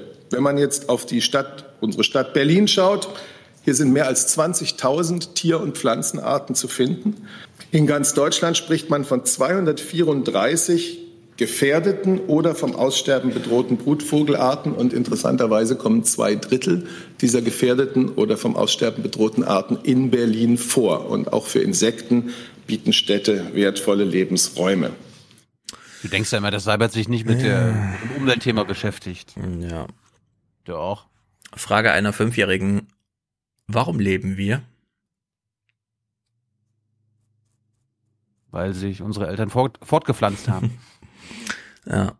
Anschlussfrage. Braucht die Welt uns? Nein. Ja, harte Antworten, aber die muss man auch den jungen Menschen sagen. Okay, Klima. Jetzt, wo Seibert hier so ein straffes Programm vorlegt mit echten Zahlen und so einem Kram. Was Darf wollten wir eigentlich sagen? Auch auf seinem Balkon in Berlin schützt er seltene Tiere oder was? Die Bundesregierung macht was zum Thema Stadtnatur. Ja. Stadt, Stadt, Natur. Das ist natürlich auch ein guter Spruch. Fast so gut wie Sie kennen mich. Ob die CDU damit gewinnt? Stadt, Stadt, Natur. Okay, ich höre, du willst einen Clip spielen. Mach mal, ich habe vergessen, meinen Tee aufzufüllen. Ich müsste mal kurz. Kannst du einen Clip spielen? Sonst mache ich Klima. ja, mach mal Klima. Okay, Klima. Ich komme ich komm danach. Mhm. Ja, irgendwie laufen meine Clips schon wieder los, obwohl ich das gar nicht will. Was ist denn hier los? Ja, also zum Thema Klima möchte ich nur eine kleine O-Ton-Collage präsentieren, denn man glaubt ja immer, naja, jetzt wo die Grünen so drücken, so ein bisschen wird doch die CDU lernen, oder? Und sagen, naja gut, dann ist Klima halt wichtig, dann machen wir halt irgendwas zum Thema und sei es nur ein Workshop im Wirtschaftsministerium oder so. Stattdessen, als wäre nichts gewesen, die Hochnäsigkeit in Person. Wir haben ja gelesen und gehört, die Frau Schulze, Svenja Schulze, unsere Umweltministerin, mit einem tatkräftigen Budget von zwei Milliarden Euro oder so, hat ja ein Klimaschutzgesetz geschrieben, in dem das eine oder andere geregelt werden soll. Und obwohl Merkel das nicht freigegeben hat, hat sie es trotzdem als Referentenentwurf an alle anderen Ministerien geschickt, damit es schon mal an die Öffentlichkeit kommt. Und bei Widerspruch klar werden kann, hier, wir wollten uns hier profilieren, aber die CDU hat widersprochen. Naja, wie profiliert man sich nun? Man macht eine Gegenrede. Altmaier ist dafür zuständig und es ist wirklich, als wäre nichts gewesen, ja. Kein politischer Druck von grüner Seite. Umweltministerin hat einzelne Vorschläge auf den Tisch gelegt. Die sind in einigen Bereichen vielleicht mehr und in anderen weniger zielführend. Einige. Darüber diskutieren wir, aber das tun wir zunächst innerhalb der Bundesregierung. Ja, manche sind nicht zielführend und die sortieren wir dann im internen Gespräch noch raus. Guter Trick, das an die Öffentlichkeit, also quasi Öffentlichkeit zu verschicken, aber ist mir egal, sagt er. Und um das zu thematisieren, haben sie in der AD, das fand ich wirklich gut, Archivmaterial rausgesammelt. Ich weiß auch nicht, ob jetzt irgendwie Feuer frei gilt auf den äh, Altmaier oder so. Jedenfalls gab's noch einen netten Clip aus seiner Begegnung mit den Fridays for Future Leuten vor seinem Ministerium. Die wollte er konfrontieren mit einer starken Gegenrede ohne Mikrofon spontan vor der Tür, weshalb die Mikrofonierung dessen, was er dann tatsächlich sagte, nicht so ganz hinhaut, aber wir können es ja dann nachtragen, es wird hier als Untertitel Scheiß Idee, angeblendet. Ja, also wir erinnern uns, ne? Vor seiner Tür ist große Dings und dann war spontan, ja, gehe ich jetzt raus oder nicht? Es war ein Versuch, damals nach den Tagen der Kohlekommission. Der Versuch zu werben für ein Nebeneinander von Klima und anderen Zielen. Es war gut gemeint, es war zum Scheitern verurteilt. Es war, befand der Minister am Ende, eine Scheißidee. Denn der Dreht er sich noch vor den Leuten mit laufender Kamera zu seinem zuständigen Typ um und sagt ihm, das war eine Scheißidee. Ich habe von Anfang an gesagt nicht. Da kann man so sehen, wie, ja, wie der Tag weiterging im Haus. Das ist nicht schön, wenn der Chef so sauer ist, wenn er hier so eine Blamage einfährt. Das war eine scheiß Idee, hier rauszugehen. Mensch. Aber jetzt liegt es als Archivmaterial da, aber stimmt nicht zum letzten Mal gesehen. Claudia Kempfert hat zu diesem ganzen, ja, die Regierung könnte ja auch mal mehr machen, als nur einen Plan als Referentenentwurf verschicken zu lassen, der dann wieder eingefangen wird. Echt handeln. Und es war fast sprechendes Denken, denn die Begründung dafür ist so ein bisschen logisch witzig, finde ich. Ich denke schon, dass die Politik äh, alle Hebel in der Hand hat, äh, zu zeigen, äh, dass sie handeln kann. Dafür ist sie ja an der Regierung, hat das in der Vergangenheit leider zu wenig getan. Deswegen sind die Menschen ja auch so unzufrieden. Jetzt kann man gut gegensteuern, man kann zeigen, dass man handeln will. Das bleibt leider aus und deswegen werden die Menschen auch weiterhin frustriert sein. Ja, ist ein ganz interessanter O-Ton. Sie denkt schon, dass die Politik handeln könnte und dann sagt sie, dafür ist sie ja an der Regierung. Wenn wir das jetzt auseinanderklamüsern, was sie eigentlich meinte, was sie im Kopf hatte, sie hat sie nicht von der Politik gesprochen, sondern von der CDU. Dafür ist sie ja an der Regierung. Ich bin mal gespannt, ob jetzt irgendwann durch Rezo so ein, der Merkur hat gestern so ein kleines, tragt mal alle eure Gedanken zusammen und so. Vielleicht kommt man jetzt zu so einem Punkt, an dem sich wirklich jeder auch klar bekennt, ja, an dem Claudia Kempfert nicht mehr die CDU kritisiert, ohne sie beim Namen zu nennen, so wie Angela Merkel Trump kritisiert, ohne ihn beim Namen zu nennen, sondern das Feature Ja. dann genau anders, Sadiq Khan, ja, man stellt sich hin und sagt, ich bin genau- Wissenschaftlerin. Vielleicht ist es genau andersrum, dass sie halt nicht mit der CDU sie zu nennen gar kein Problem hat, sondern die SPD zu nennen. Weil die müsste sie ja mitnennen. Und als DIW bist du ja der SPD sehr nahe. Mhm. Und das willst du dann vermeiden. Ja, aber es ist, da steckt, also in dem, was sie sagt, steckt ja auch ein Problem. Denn sie sagt ja, es gibt gar keinen Grund, dass die Politik nicht handelt, denn dafür ist sie ja an der Regierung. Nee, nur die Parteien sind an der Regierung. Die Politik, zu denen gehört auch die Opposition, die gerade nicht an der Regierung ist und die kann man ja nicht mitkritisieren, ja, wenn sie gleichzeitig als innerparlamentarische Opposition den verlängerten Arm des Rezo-Videos darstellt. So gesprochen. Weil da müsste sie schon, Claudia, Claudia, die sind an der Macht, damit sie nicht handeln. Ja, entweder man dreht so rum oder man sagt, nicht die Politik könnte handeln, sondern die aktuelle Regierung könnte handeln. Dafür ist sie an der Regierung. Ansonsten steht eine Opposition dabei. Aber das kann man, Man dann könnte- nicht man- beides in man könnte- einer Politik sehen. Man könnte sogar noch ganz krass machen und noch ehrlicher. Natürlich handelt die Politik und zwar Mhm. im Sinne von unter anderem der Autoindustrie. Da bringe ich, da bringe ich die nächsten Wochen mal eine geile Doku mit, die wir offenbar Mhm. seit anderthalb Jahren liegen lassen haben vom WDR. Äh, sensationelle Doku über die Geschichte der äh, Beziehung Politik und Autoindustrie in Deutschland. Gibt's da noch unausgesprochene Oh, Wahrheiten? oh ja, ja, oh ja, ja. Ja. Das kriegt So ja in. Hannover, die kriegen das alles in den Griff bald. Die Ja. sagen, "Ey, das ist ein Referentenentwurf gewesen, zack, zurück zu mir damit. Einer, der auch ehrlich ist, ist allerdings Peter Altmaier. Mir als Wirtschaftsminister ist es wichtig zu sagen, dies muss im Einklang mit der Wirtschaft geschehen. Wir wollen, dass die Arbeitsplätze in Deutschland bleiben und wir wollen sogar, dass durch den Klimaschutz neue Arbeitsplätze in Deutschland entstehen. Er will sogar neue Arbeitsplätze. Wahrscheinlich in dieser Solarbranche oder wo auch immer. Ja, in der Wind, Windkraftenergie. Windkraft, sowas Verrücktes. Da stehen, da stehen noch ein paar 10.000 Arbeitsplätze auf der Kippe. Peter, Mhm. Mhm. sag doch mal. Müsste man natürlich im großen Gefüge der globalen Wirtschaftskriege rund ums Auto die deutsche Autoindustrie ein bisschen opfern. Das ist das richtige Wort, glaube ich. Naja. Müsste man, ne? Ja, Klima ist das eine, Plastikmüll ist das andere. Es gibt jetzt großen Widerstand auf der Welt gegen europäischen Plastikmüll. Seitdem China vergangenes Jahr die Einfuhr von Plastikmüll verboten hat, haben sich die Importe in Malaysia verdreifacht. Und dagegen will sich das Land jetzt wehren. Künftig werde man den Abfall dorthin zurückschicken, wo er herkommt. Das betreffe zunächst 450 Tonnen Kunststoff, unter anderem aus Australien oder den USA. Es handele sich um nicht recycelfähiges Material, das bislang oft illegal in Malaysia verbrannt werde. Mhm. Also wenn Wann, wir hat, wann, in, hat das, wann hat das angefangen, dass wir aus dem Westen den armen Ländern unseren Müll schicken? ewig. China hat den schon immer aufgenommen. Aber wann, hat- wann hat das angefangen? Also Hörer, Hörerinnen, lasst es uns wissen.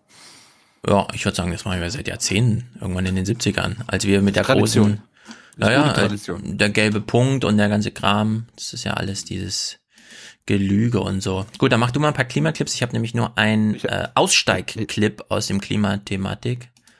Ich habe einen aus meiner Region. Es gibt ja Ja. auch Fridays for Future in Mecklenburg-Vorpommern. Und die jungen Schüler und Schülerinnen haben mal ein paar Forderungen bei Manuela Schwesig abgegeben. Oh, Schwesig, sehr gut. Ja.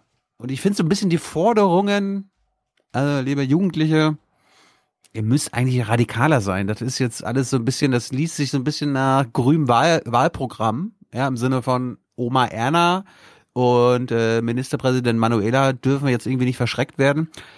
Doch, das ist unsere Chance. Ja, das ist die Jugend, die wir sind. Wir müssen radikal sein. Wir müssen rebellisch sein. Das muss eigentlich.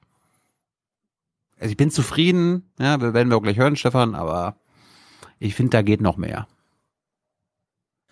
Drei von ihnen informierten darüber heute die Presse, trugen dabei noch einmal ihre Forderungen vor.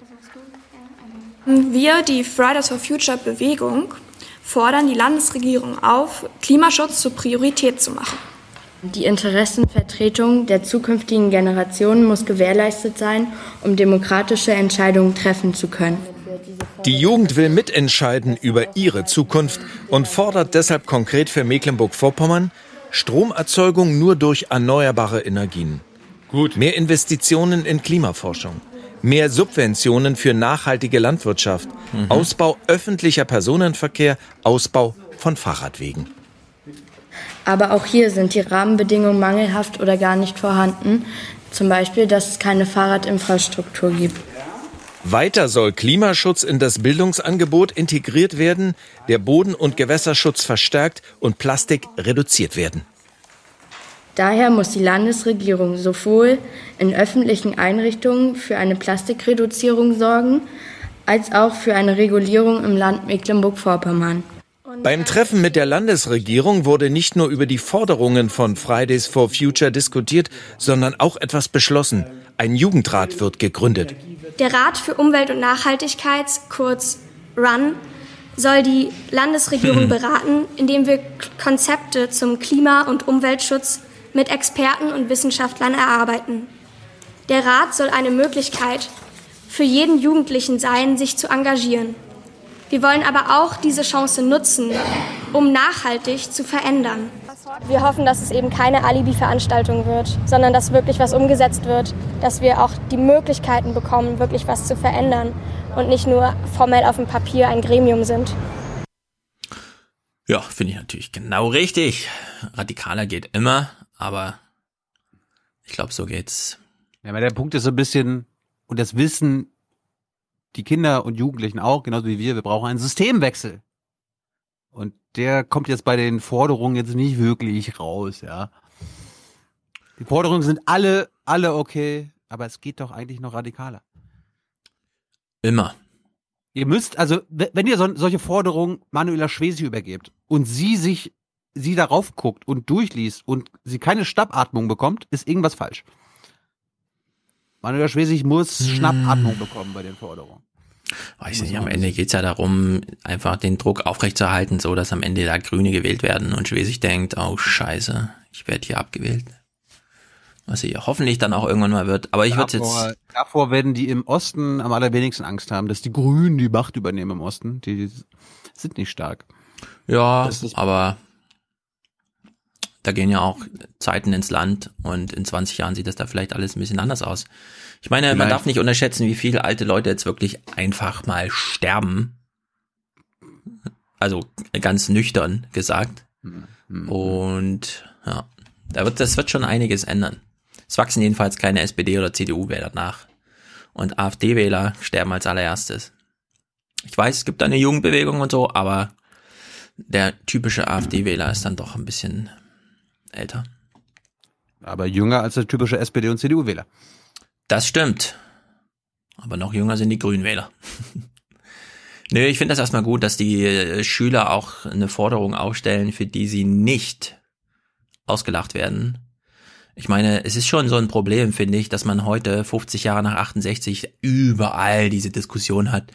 sind die 68er gescheitert, warum sind sie gescheitert und so weiter und so fort. Ja, auf den Scheiß hat halt auch keiner mehr Lust.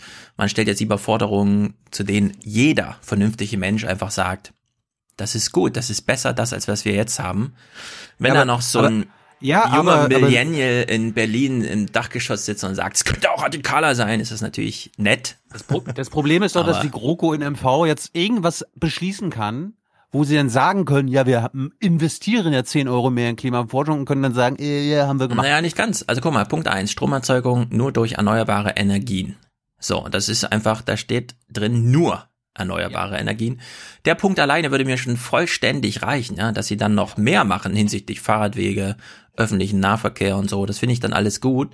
Aber da würde ich schon sagen, ja, das ist dann schon das gewisse Extra, für den man Ja. auch politische Budgets braucht und so. Aber diese Also, Energiewende ist der wichtigste Punkt überhaupt. Und wenn die darauf abzielen, zu sagen, dafür brauchen wir jetzt ein Datum, finde ich das schon mal Ja, ausreichend. es, es ist kein Datum äh, genannt worden. Hier Punkt 8, Reduzierung von Plastik. Da Mhm. kann man doch radikaler sein und Verbot von Plastik machen, damit du quasi als Kompromiss das, die Reduzierung von Plastik hast. Ja, man muss mit Maxima Maximalforderungen arbeiten Ja. manchmal. Also könnte man immer, aber ich finde das schon so ganz okay. Ich bin mit sowas zufrieden. Ich meine, die ganze Herangehensweise der Grünen, auch zum Beispiel ganz offensiv vor der Wahl zu sagen, wir würden sogar Manfred Weber wählen, wenn wir bei ihm klare ökologische Dinger in, dann hat man solche Typen schon näher dran an der Veränderung als mit jedem anderen radikaleren Spruch, weil der muss seine Stimme am Ende, da kommt es auf jeder Einzelne an. Ja? Und wenn man ihm einfach sagt, also wenn auf Seite zwei nicht drei große Absätze zum Thema erneuerbaren Energie stehen, wählen wir dich nicht, dann bringt das solche Leute viel, viel mehr zum Nachdenken, weil es dann Hand, also das ist dann in greifbarer Nähe, ja, sozusagen, dass sie tatsächlich Kommissionspräsident werden könnten. Die Grünen-Fraktion ist riesig. Und da ist man, glaube ich, viel näher dran an einer echten Veränderung als an den gegenseitigen Schulterklopfen wie die letzten Jahre. Hast du diese Doku gesehen, wo nochmal und so, ja, geil, da kamen ja auch die Tränen und so, aber das ist halt jetzt echte Politik. Finde ich in der Hinsicht, dass die Schüler das so machen, dass sie auch so ernsthaft äh, eine Pressekonferenz machen und das dann auch so ernsthaft gesendet wird und nicht wieder dieses Jahr, ja, und die Schüler auch nochmal und so, die durften Politik spielen. Keine Finde Frage. ich schon ganz gut insgesamt. Ich bin ehrlich gesagt seit der Europawahl ähm, viel weniger pessimistisch so insgesamt. Da gab es doch so einige Veränderungen, die sehr positiv waren in vielerlei Hinsicht. Ich bin noch pessimistischer. Noch pessimistischer. Ja. Ja. Dann habe ich jetzt einen Clip für dich, denn das. Ich, ich habe ich hab hier leider zu viel mit Leuten zu tun, die was zu sagen haben. Und ja, das ist Berliner Blase, davon muss man sich verabschieden. Das ist Nee. wirklich. Ich meine, die Berliner Blase, die ist mittlerweile so entrückt vom restlichen Deutschland. Das, das hat schon fast Londoner Verhältnisse. Irgendwann wachen die beiden GroKos, die das, äh, GroKo-Parteien, die das ganze Spiel da immer noch dominieren, weil es geht ja um das Schicksal von so und so. Irgendwann gibt's so ein kurzes, so einen kurzen Moment von heute auf morgen, wo alle feststellen, ach so, das interessiert gar keinen. Ja, wir haben jetzt eine 37 Prozent Grünwahlergebnis und die CDU ist so ein kleines Anhängsel der Ding. Ich meine, klar, in der Berliner Blase, ja, da hast du immer so dieses, wird schon nicht passieren, ja. Aber du weißt genau, Brexit, Trump, das sind genau solche Sachen. Es ist nicht undenkbar, dass die Grünen bei der nächsten Bundestagswahl 2021 einfach mal mit 38 Prozent gewählt werden und die CDU mit 22 Prozent da einen kleinen Koalitionspartner abgibt. Wer sowas ausschließt, sitzt, ja, sitzt in der Berliner Blase und sollte sich nach 2016 vor allem nochmal hinterfragen, Ja, ob man fünf Jahre später, 2021, wirklich nochmal so, ja, also es, es ist mehr in Bewegung gerade, als man sieht, vor allem in Brüssel, ja, da geht's gerade richtig ab. Die haben gerade einen richtigen Realitätsschock bekommen, glaube ich. Der steht in Berlin auch noch aus, also ich bin gespannt. Ja. Schon nächste Woche tauchen wir da tief ein. Es wird großartig. Jedenfalls für Leute wie dich, die es radikal wollen und vor allem Perspektivwechsel. Hier ein kleiner Clip. Ich spiele ihn immer gern, weil es ist dieser Punkt, der uns immer wieder begegnet und immer wieder genau richtig ist. Konkurrenz belebt das Geschäft, meint Astronaut Ulrich Walter und hat noch eine ganz andere Hoffnung. Der Weltraumtourismus wird in Zustand das Entscheidende sein. Dass wir in Zukunft zum Mond fliegen können, auf dem Mond sein werden und auf die Erde zurückschauen. Dass, das, dass unser Bewusstsein ändert. Wie wir gefangen sind auf unserer Erde, dass wir mit unserer Erde sorgsam umgehen müssen, das müssen Sie von außen mal sehen, um es zu verstehen. Einsicht durch die Draufsicht. So Sieben Milliarden Menschen auf den Mond bringen. Ja, es ist ein bisschen paradox, denn wie kommt man denn hoch in den Weltraum? Man muss ungefähr so viel Treibstoff erzeugen, dass man eine Trillion Tonnen CO2 hergestellt hat. Dann kann man das mal von außen sehen. Das erste Bild hat allerdings schon viel verändert. Die Welt hat sich, das kann man heute sich gar nicht, also es ist erstaunlich, man kann sich heute nicht mehr vorstellen, dass es mal eine Zeit gab, in der sich die Welt nicht als eine Welt begriffen hat. Also in der Leute einfach so, so eine Idee wie das CO2, das gibt's ein Reservoir auf der ganzen Welt für und es ist egal, wo man was raustut und wo man was reinzieht. Ne? Solche Ideen, die sind relativ frisch, 50, 60 Jahre alt. Diese Schicksalsgemeinschaft globaler Art, wer weiß, ob man das noch steigern kann, indem jetzt alle irgendwie in den Weltraum fliegen, aber solange wir äh, keinen Fahrstuhl in den Weltraum haben, sondern äh, nur Festtreibstoff, der verbrannt werden muss, was mit allen möglichen Giftherstellungen einhergeht, würde ich sagen. Okay, nette Idee. Naja, Klima abgeschlossen. Wir müssen noch mal kurz, weil es, äh, glaube ich, eine schöne O-Ton-Collage gibt, auf die Meinungsfreiheitsdebatte von AKK zurückkommen.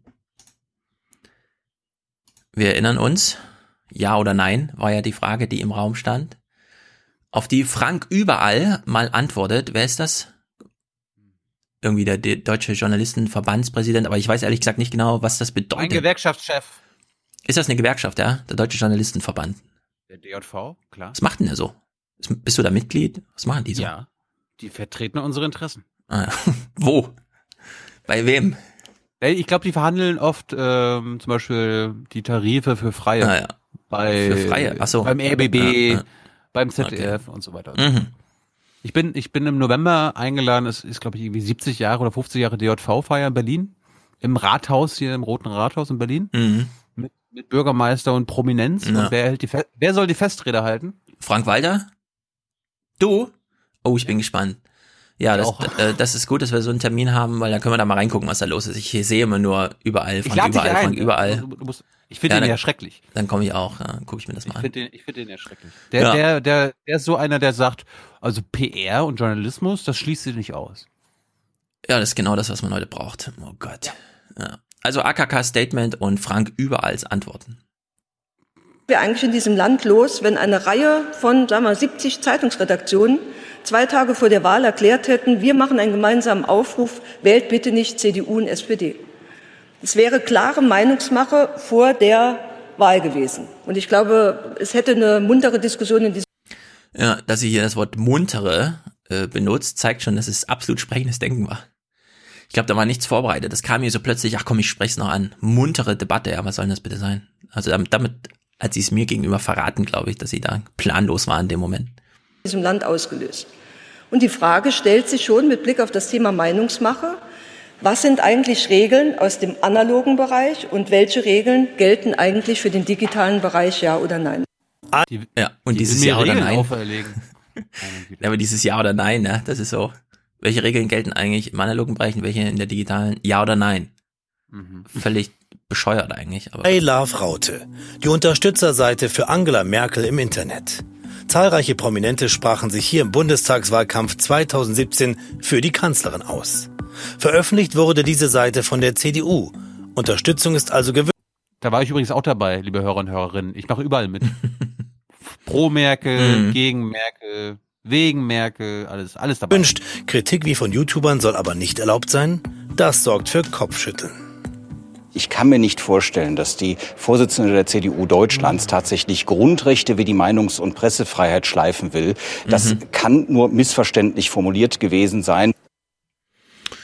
Grundrechte schleifen ist natürlich so ein Begriff, den man genau da verwendet, wo es nicht droht, dass sie wirklich geschliffen werden, sondern wo man so eine Pseudodiskussion führt. Wir sind hier nicht in Tschechien oder in Polen oder in Ungarn oder in Österreich. Das ist ja zumindest gut, ne? Er präzisiert nochmal, was ist denn jetzt, wenn 70 Zeitungsredaktionen irgendwas machen vor der Wahl? Wenn 70 Tageszeitungen oder noch mehr möglicherweise feststellen, dass objektiv eine schlechte Politik gemacht wurde, dann wäre es sogar vorstellbar, was Frau Kramp-Karrenbauer als Schreckgespenst an die Wand malt, dass alle, die kurz vor der Wahl kommentieren, diese Partei ist unwählbar. Ja, warum sollte man immer nur mit ausländischen Politikern so umgehen, ja? Bei Trump sagen auch alle, wählt den nicht und so. Interessiert war keinen diese offenen Briefe, aber wieso sollte man, wieso geht man eigentlich mit den Politikern des eigenen Landes nicht so um wie mit allen anderen. ist die eine Frage. Was hm? ist zu Frank überall? Ja, genau, das war's zu Frank überall. Ich wollte nochmal darauf hinweisen, den Spruch, den er hier machte, ne, den konnte man natürlich überall im Internet sehen. Was wäre denn, wenn 70 Redaktionen sagen, dann sagen alle Juristen und Anwälte auch nochmal so, nee, gar nichts wäre dann gar nichts. Nix, genau, das ist die Pointe. Hier, Pointe, das ist mhm. Frank überall. Ist denn PR auch Teil des Journalismus? PR ist auch eine Art von Journalismus, aber eben eine Wer müsste nicht wissen. PR ist auch eine Art von Journalismus. Hm, na das ist natürlich. Gespenst an die Wand malt. Das ja, hören wir noch mal kurz hier rein. Alle, die kurz vor der Wahl kommentieren, diese Partei ist unwählbar. So, wäre also durchaus denkbar. Und jetzt kommt aber eine ganz witzige Pointe, die die Tagesthemen hier nochmal, die habe ich sonst nirgendwo gesehen. Das ist nicht schlecht. Falls es strengere Regeln geben sollte, Inhalte im Netz wie die von Rundfunkanbietern zu behandeln, dann wären davon aber nicht nur YouTuber wie Riese betroffen, sondern auch die CDU selbst.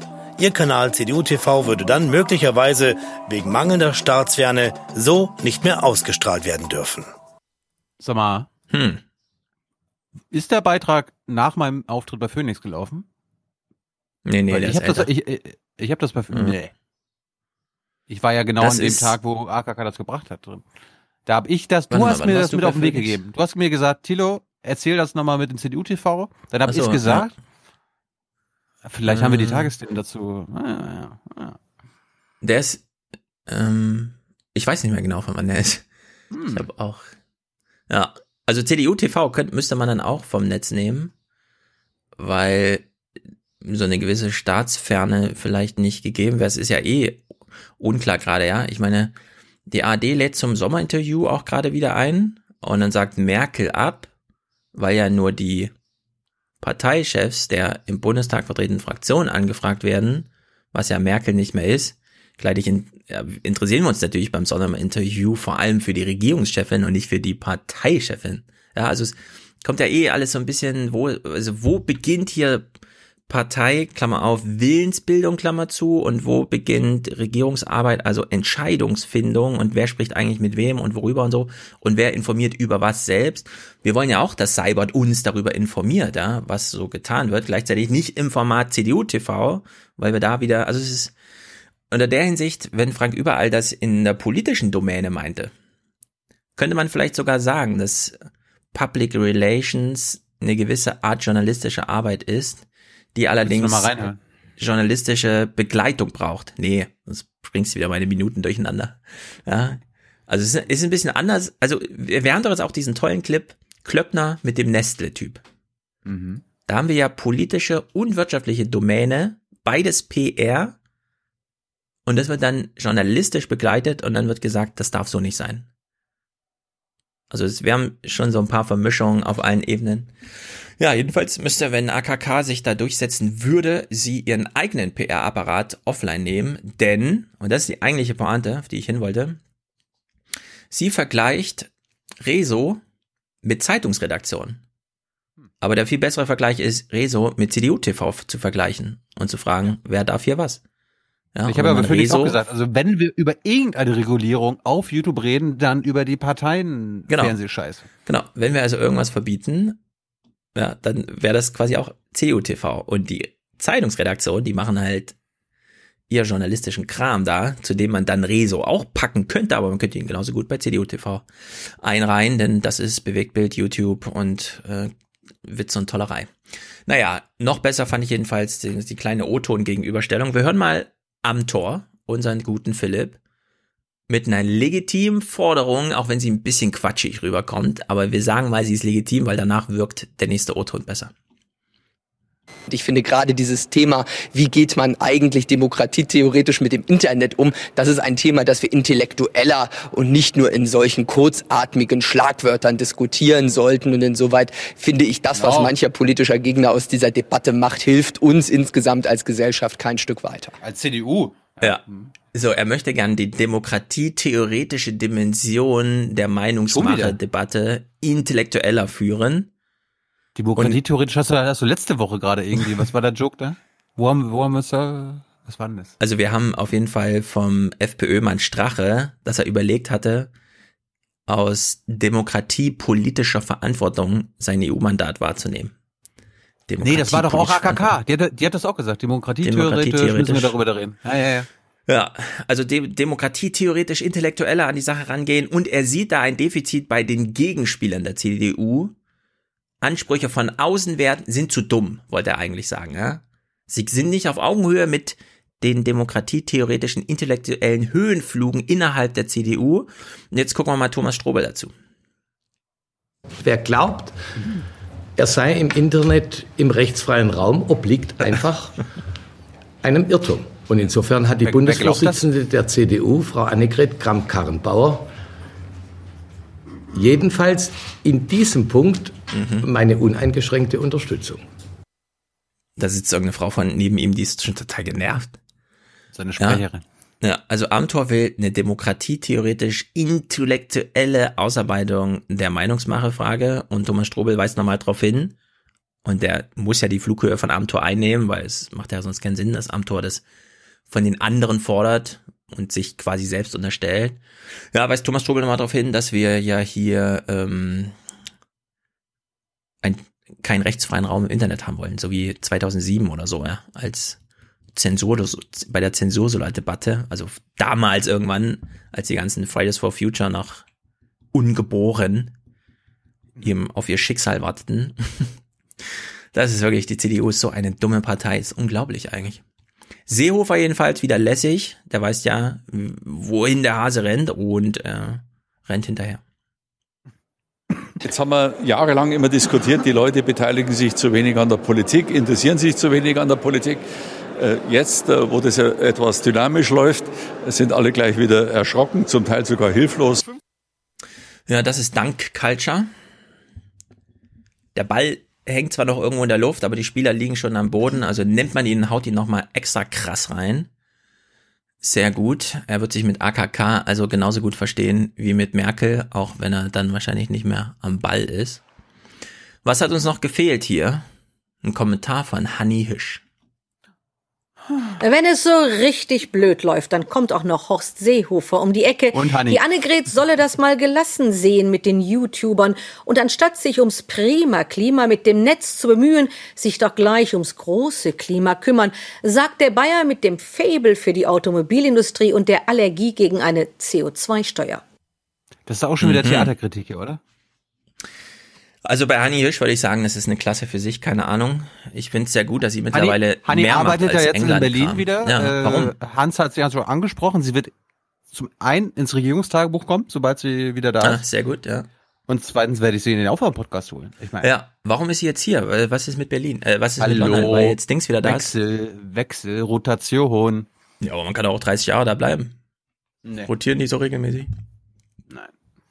Ich finde es gut, dass sie zurück ist. Ist mir jetzt schon bei mehreren Beiträgen aufgefallen, dass wir jetzt Hani Hirschs etwas saloppere Herangehensweise an die Themen da haben. Was uns noch fehlte, Mhm. ist Klaus Kleber, der sich mit, Achtung, guck, wie ich meine Mütze aufsetze, der sich mit dem jungen Gemüse Mhm. beschäftigt. Dabei im Leben der Annegret Kramp-Karrenbauer spricht nichts für ein gestörtes Verhältnis zur Meinungsfreiheit. Es war offenbar tatsächlich Unsicherheit auf dem unvertrauten Gelände der Politik im Netz. Das geht anderen etablierten Parteien auch so. Auch. Dabei haben sie durchaus Menschen in ihren Reihen, für die sowas ein Heimspiel sein müsste. Wer denn? Diana Kinnert. Sie war der Shootingstar der CDU im Bundestagswahlkampf 2017. Jung, unangepasst. Ihr Buch über einen neuen Konservatismus ließ aufhorchen. Ich muss, ich muss kurz Mhm. unterbrechen. Also, letzte Woche Phoenix-Runde. Ja. Bevor wir dazu gleich kommen, ja, die, die Hörer Mhm. haben sich ja schon beschwert, dass wir das nicht besprochen haben. Wir Stimmt. machen das gleich ausführlich. Ja, ja, ja. Aber während wir dort sitzen, du kommst ja da rein, gehst kurz in die Maske, dauert fünf Minuten und dann setzt du Mhm. dich rein, sitzt in so einem Sofaraum, wo alle reden und auf einmal geht das Heute-Journal los und alle, ruhig, ruhig, ruhig, ruhig. Wir gucken jetzt Heute-Journal und da wird das laut gemacht und dann kam dieser Beitrag und ich weiß noch, zehn Minuten später habe ich Stefan geschrieben, Stefan, guck das unbedingt, guck das unbedingt, du musst das mitbringen und du hast es gemacht, sehr gut. Ja, ich kann mich gar nicht dran erinnern. Du hast mir geschrieben. Ja. Also ich krieg's sehr ich habe ich hab den, Fo- entfallen ich hab den, Fo- Nachrichten. ich hab den Foto aus dem, aus dem äh, Backstage-Bereich geschickt Ich mit dem mich. Bild, dass wir Klaus Kleber mit Kindert sehen. Ja, Ähm, wie war das jetzt gemeint? Also da kommt jemand rein und sagt, liebe Gäste von Phoenix, bei uns ist es Staatspflicht, heute Journal zu gucken und deswegen Nee, die hört auf zu Moderatorin, reden und die Moderatorin hat gesagt, okay, heute Journal, wir machen mal ein bisschen lauter. Aha, okay. Weil es ging ja quasi auch um unsere Themen. Wir waren ja auch so äh, GroKo, Mhm. so, mal gucken, was so läuft. Verstehe, okay. Horchen, ihre Offenheit kam an. Ganz oft hat man mich ignoriert und dann hatte ich irgendwann den I make Ah, Europe great again. Kontakt zum, zum Ortsvorsitzenden. Nee, ich, ich wollte gerade sagen, so rea eine reaktionäre Mütze trägt sie auch Ja, noch von ja, Springer. ja, ja. Sehr gut. sitzen dann so ein bisschen über die Tische hinweg gefunden und ähm, war sehr aufgeregt, weil ich dachte, wir könnten uns jetzt einander vorstellen. Und dann bestellte er bei mir zwei Bier, weil er dachte, ich bin dort die Kellnerin. Sie war Büroleiterin von Peter Hinze und Generalsekretär Peter Tauber berief sie. Hast du gerade gehört? Mhm. Büroleitung von Peter Hinze und Peter Tauber. Mhm. Also wirklich die, die mittendrin konservativsten, ich wollte gerade sagen rechtesten, aber konservativsten bei der sie in die Kommission seiner Parteireform, zuständig für Jugend. Diese sollte Diana Kinnert mobilisieren. Doch eine steile Parteikarriere blieb bisher aus, der Erfolg der CDU bei Jungwählern auch. Diana Kinnert ist heute ein einfaches Parteimitglied. Sie arbeitet als freie Publizistin auf allen Plattformen. Auf allen Plattformen. Also Peter Hinze ist nicht super konservatives Lager. Peter Tauber, na gut, der hat's versucht im Absolut. Internet und so. Peter Hinze? Hinze ist ein reaktionäres Schwein gewesen. Alter, natürlich. Also auf Peter Hinze kommen wir nochmal zurück, weil ich bin mir nicht sicher, ob wir, ob ich ihn gerade verwechsel oder ich muss mir mal eine Notiz machen. Ich habe ihn nicht so schlecht in Erinnerung. Gut, also Peter Hinze, Büroleitung, also quasi im Bundestag gearbeitet und der ganze Kram. Jetzt ist sie zugeschaltet. Ja, jetzt, jetzt, jetzt hören wir ein CDU-Mitglied der Zukunft. Ja, also Ja, und vor allem, wir müssen über den Hut nochmal sprechen, weil bisher hat sie ja ihr Cappy immer so schief aufgehabt. Das war ja ihr, das war ja ihr Ding, so rumzulaufen. Jetzt hat sie Ihr da so Ding einen ist eine komischen Mütze Krautenhut auf. Ja, also sie hat Ihr jetzt so einen Ding ist eine mega Mütze Hut auf. auf. Ist ein Was Sascha Lobo mit den roten Haaren hat, ist bei ihr die Mütze. Ja, ja, genau. Und wir wissen von Westworld, es gibt weiße Hüte und es gibt schwarze Hüte. Und man muss sich da entscheiden. Das macht man nicht einfach so. Ja, also das, hören mal. das, ist, das ist die Frage an unsere Hörer und Hörerinnen. Ist, ist Diana ein Host? Wer hat sie programmiert? Weil Nee, die Gäste mal tragen, genau- ja. Die Gäste tragen. Ja, aber, ja aber, aber hört mal zu, wie sie redet. Also wenn Ja, sie also, eine genau. junge Frau ist, eine junge Politikerin, warum redet sie dann so wie Philipp Amthor? Ja. Also was ich nicht gut finde, ist, wie sie, also sie wird hier natürlich aufs ganze Klimading, ja, wie sehen Sie das mit den Fridays for Future und so. Wir hören nur mal diesen kleinen Ausschnitt, den finde ich doch ein bisschen bedenklich. Obwohl er inhaltlich ein bisschen in deine Richtung geht, aber können wir gleich mal überprüfen. Ich glaube, dass vor allem Dingen, ähm, die Grünen profitieren von, von einer Verheißung, die sie im, im Prinzip in Regierungsverantwortung Verheißung, ne? Das finde ich gut, wenn man aus der christlichen Ecke kommt und dann so kommt, also die anderen machen jetzt plötzlich unsere Tricks, die erzählen ja irgendwas, ja, die kommen mit Verheißungen und so. Aber das finde ich gut bei in Sachen Global Warming. Verantwortung nie richtig durchsetzen mussten. Ich glaube, dass die realen Klimaeffekte von Plastikverboten in Großstädten oder im Dieselfahrverbot in Innenstädten relativ gering ist und glaube, dass wirkliche Klimaschutzpolitik eben global funktioniert. das Ah, hat etwas mhm. zu tun mit digitaler Infrastruktur. Das ist FDP-Logik jetzt. Mhm. Also wenn, dann nur auf globaler Ja, Ebene. Entweder alle oder niemand. Genau, CO2-Steuer ja, aber dann nur, wenn alle mitmachen. Also nie. Infrastruktur und Kapitalbeschaffung für grüne ähm, Startups. Das hat etwas, etwas damit zu tun, wie Tools, ja, grüne Startups, sie will die Tools, mit denen wir das dann alles lösen. Handelsabkommen klug ausdifferenziert sind, damit wir bei logistischen Wegen sparen. Kluge Handelsabkommen, ja. Sehr gut. Und ich glaube, dass es auch extrem etwas mit einer klugen Außenpolitik zu tun hat und mit einer sehr effektiven Entwicklungshilfepolitik, weil da die großen Fresser von CO2 sitzen. Puh, das ist kann ich- hart. das kann, ja, aber das kann ich nicht akzeptieren. Wenn du ein junger Politiker willst, der in die Ja. Politik will, dann kannst du nicht so reden wie die Alten.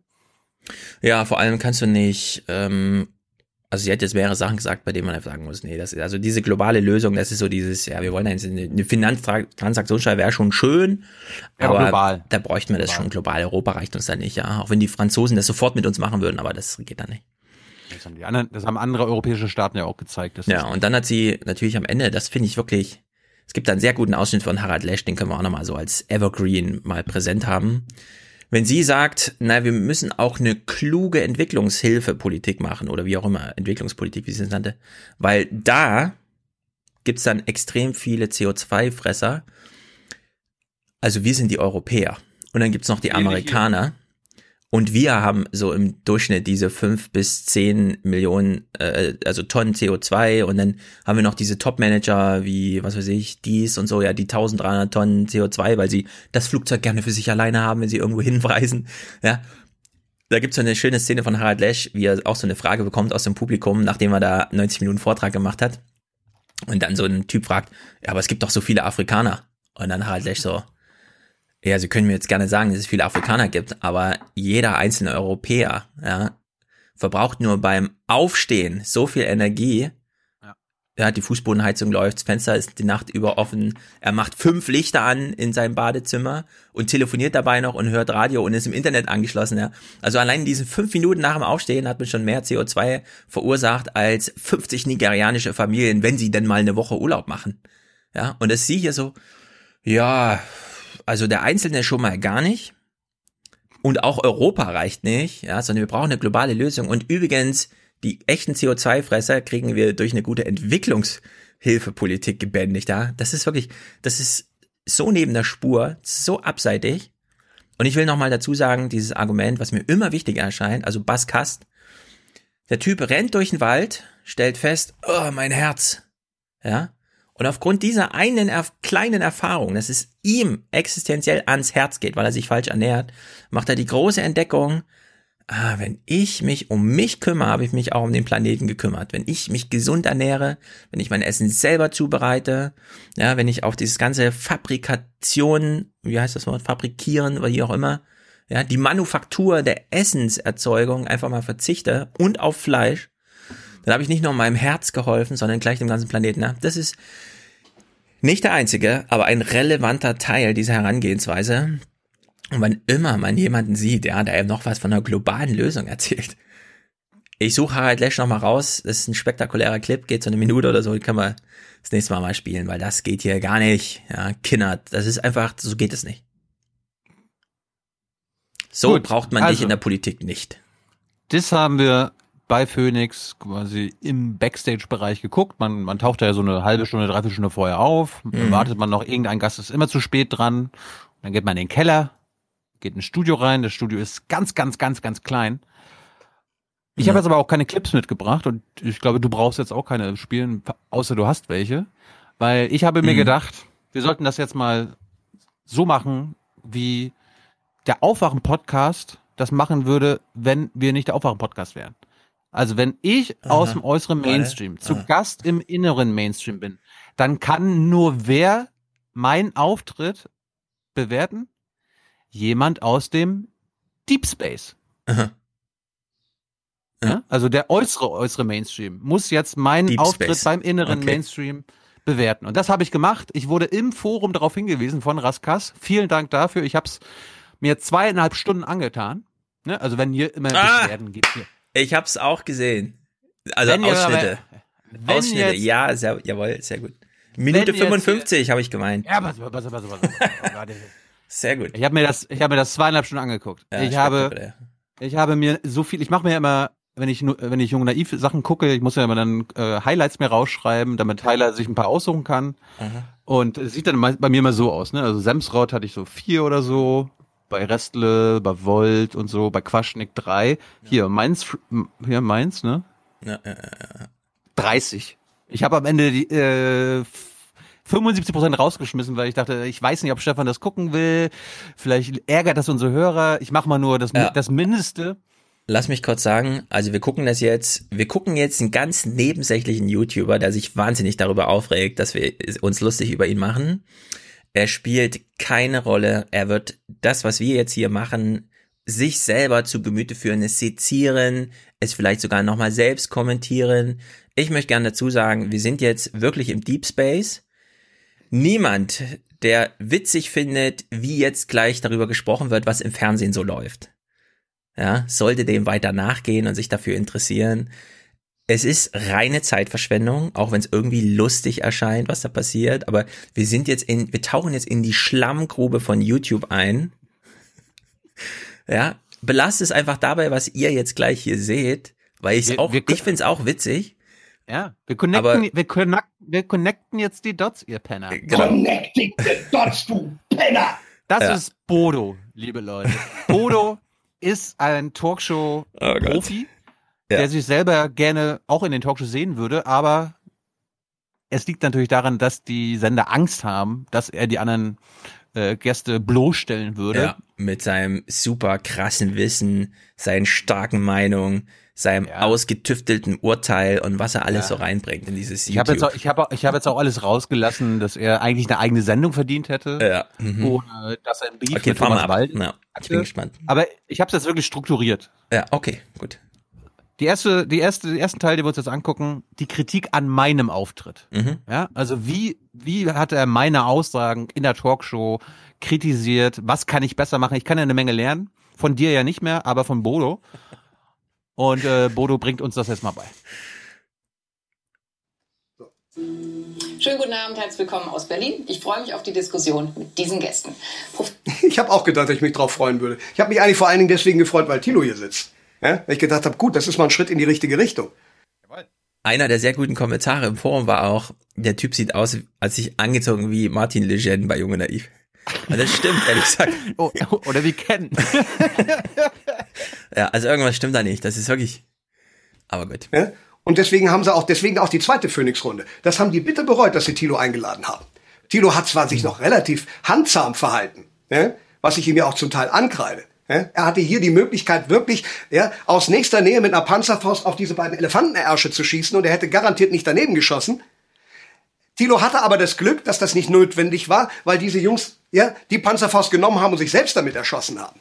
Äh, Ja, wirklich. löst nämlich Rezo mit seinem Video. Ähm, hat er, ähm, ist das wirklich, liegt es an ihm? Hat er so viel Macht? Ich glaube nicht. Ich glaube, das wird also ein bisschen überschätzt. Äh, Ich glaube, ähm, das haben sich die meisten Wähler und Wählerinnen schon vor, ein paar Tage vorher überlegt, ob Und das finde ich so schade. Das finde ich so schade. Ihr merkt, Thilo ist eigentlich wirklich ein taffer Typ. Ihr merkt es auch ein bisschen in den Pressekonferenzen. Er ist nicht mutig genug. Das ist ja okay. Es macht ihn auch sehr sympathisch, dass er nicht so einer mit dem Faust auf den Tisch hauen wie ich ist. Ja, ihr wisst ja, wie viel mir da entgegenschlägt an, an, an äh, äh, äh, Antipathie. Ich habe halt nicht die Eier. Deswegen. Ich nehme das aber bewusst in Kauf. Jetzt muss er nicht so, das nicht so hart machen wie ich. Aber ich finde, er wird hier von Anfang an zu devot. Er ist dann im Verlauf der Sendung, regt ihn das alles so auf, dass man allein an seinen Gesichtsausdrücken sieht, dass ihm am liebsten wirklich, äh, dass er am liebsten eine Bombe zünden würde. Ja? und dass die beiden Vorsitzenden jetzt unter Druck geraten. Ich glaube, das ist völlig normal bei einer so krassen Niederlage. Das ist, das ist wirklich. Äh, also, ähm, äh, der Herr Mainz, was möchte er eigentlich, dass du da sitzt und sagst, ja, Rezo hat drei Millionen Votes verschoben. So mächtig ist dieses YouTube, von dem ich auch ein Teil bin, ja, ist dann so aus seiner Perspektive oder was? Also, Der Sprech, den Thilo hier anwendet, und er kann anders. Jeder, der ihn kennt, weiß, dass er anders Genau. kann. Der, wo er sich jetzt hier an die Runde angepasst hat. will er hier sagen, dass er dich kennt oder was? Will er sich hier so ranschmeißen an dich? Der kennt den Aufwachen-Podcast. Ich habe halt wir so mal- geredet wie im Aufwachen-Podcast. Ach so. So, jetzt am Anfang ist das natürlich strategisch gar nicht so verkehrt. Aber er Mhm. hätte im Verlauf äh, äh, der Sendung hätte er da wirklich härter werden müssen. Was er dann Gott sei Dank nicht Hm, jetzt kommt die Fliege auf die Linse. Ich, musste, weil die Leute wirklich sich so selbst derartig in die Pfanne gehauen haben, dass das dann letzten Endes gar nicht mehr notwendig war. Jetzt sitzt die Fliege so nah dran. Jetzt muss ich so Hallo. Guck mal, er musste gerade fünf oder sechs Schritte gehen bis zur Kamera, ne? Was ist denn das für ein Szenario? Das ist ja, das, sein Studio ist größer als das von Phoenix. Sitz, das ist alles festgelegt. Die Meinung darf nicht reguliert werden. Ist ein Grundrecht, da brauchen wir gar nicht drüber reden. Und äh, es gibt auch Regeln für YouTube. Also ich muss mich an Also dieser Punkt mit dem Grundgesetz, hat er doch 100.000 Prozent, was das gar nicht geht, 100 Prozent recht. Mit diesem Video. Ihr habt recht. Geil. Und online. Das ist im Grunde Kritik, wie du dir immer wünscht, oder? Wenn, wenn Ja. du so Hans und mich ansprichst, dass wir dann kurz. Ja. gegen Donald Trump aufrufen, gegen seine Wahl. Da wird das von Geil. Super, Tilo. Äh, äh, äh, ja, egal. Muss es trotzdem noch mal eine Veränderung geben des Umgangs? Vielleicht. Also ich, meine, ich, ich finde es. Wieso vielleicht? Tilo. Nein, egal. Ja, äh, Ja, vor allem, er wirft dir vor, wieso hast du vielleicht gesagt? Jetzt weiß ich selber nicht, was ich weiter in meinem YouTube-Video sagen soll. Na egal, machen wir weiter. Ja, du hast hier, ich hab's doch am Anfang schon gesagt, du hast hier drei, du hast hier Elefantenersche vor dir. Wieso Elefantenersche meins und nicht Nashornersche? Was steckt denn da dahinter? Hinter diesen Elefanten? Hast du welche im Keller? Hast du Einhorn? Einhorn, Elfenbein? Wo du, wo du, das ist der Sinn und Zweck dieser Sendung, dieser Diskussionsrunde. Du darfst da drauf schießen. Du sitzt So. nah dran, da kann man überhaupt nicht daneben schießen. Und er kommt mit vielleicht. Zu schwach, Thilo. Zu schwach. Warum Ach zieht so, er ich- sich so ich- an? ich- ich verstehe Ich habe ich hab das Konzept einer Talkshow im Fernsehen, Du hast vielleicht bis gesagt. Bodo kam, nicht verstanden. Hm. Wenn ich da auftrete, dann ist es meine Aufgabe, quasi meine rhetorischen Panzerfäuste mitzunehmen und die anderen Gäste zu töten. Also ja, und das Video geht tatsächlich über zwei Stunden. Das ist so krass. Zweieinhalb Stunden. Also die ersten, die erste Dreiviertelstunde ist die Einführung. Ja.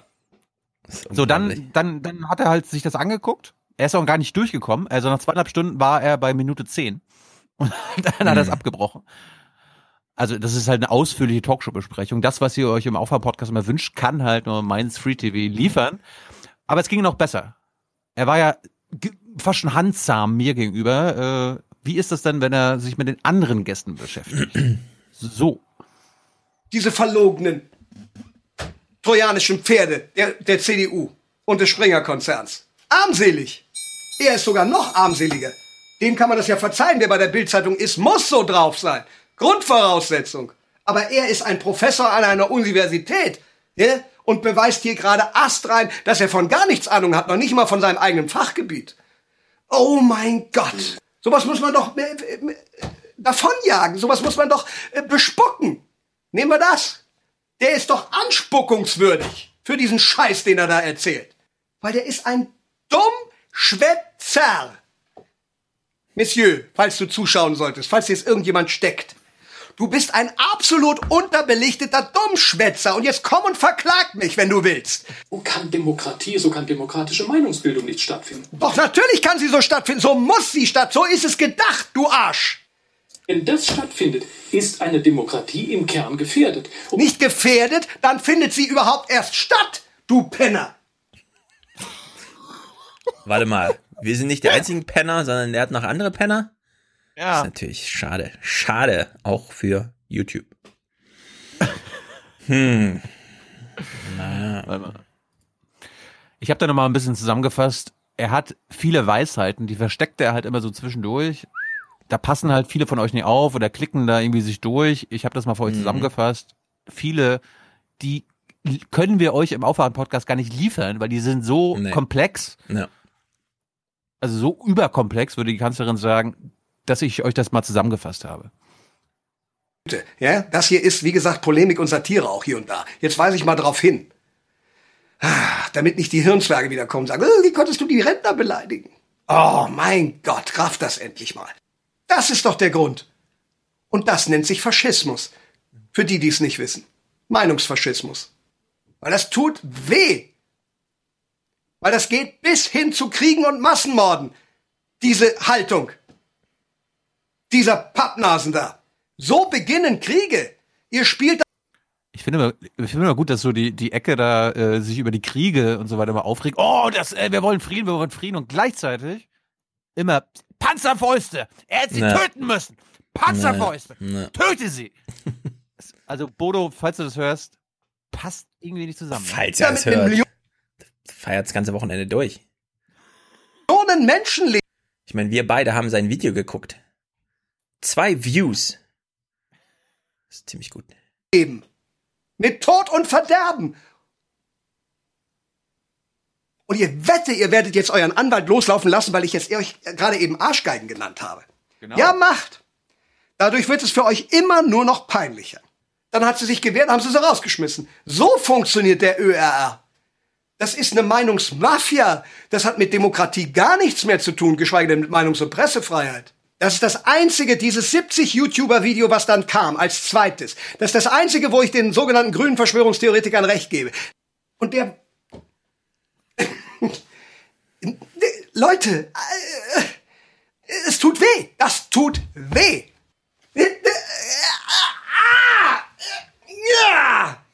und sowas wie ich, der diese These vertritt und diese wirkliche stringente, ja, mhm. diese stringente äh, ähm, äh, dieses stringente Engagement für das, was Meinungsfreiheit und Demokratie ist, hat, wird beim ZDF rausgeschmissen. So sieht es nämlich aus. Das ist mhm. die Realität. Jetzt dachtest, Na, du, sagt, jetzt dachtest du, dass du fein raus bist, ne? Mhm. Das kannst du vergessen. Das kannst du ich vergessen. damit nichts zu tun. Doch, du wirst jetzt auch erwähnt. Jetzt, mhm. jetzt erklärt uns Bodo nämlich mal, wie man rausfindet, welche Podcasts man hören soll. Ja? Mhm. Jung und naiv, Aufwachen-Podcast. Das kannst du, das kannst du mal schön vergessen. Weil bei ihm gilt sein, sein Sendename, jung und naiv, bis zu einem gewissen Grad ist das Programm. Der Knabe ist nämlich über weite Strecken, er hat unheimlich viel Ahnung über viele Dinge. Und ich schätze auch seine Einstellung zu vielen Dingen. Aber im Grunde genommen ist er auch naiv. Er ist wirklich naiv.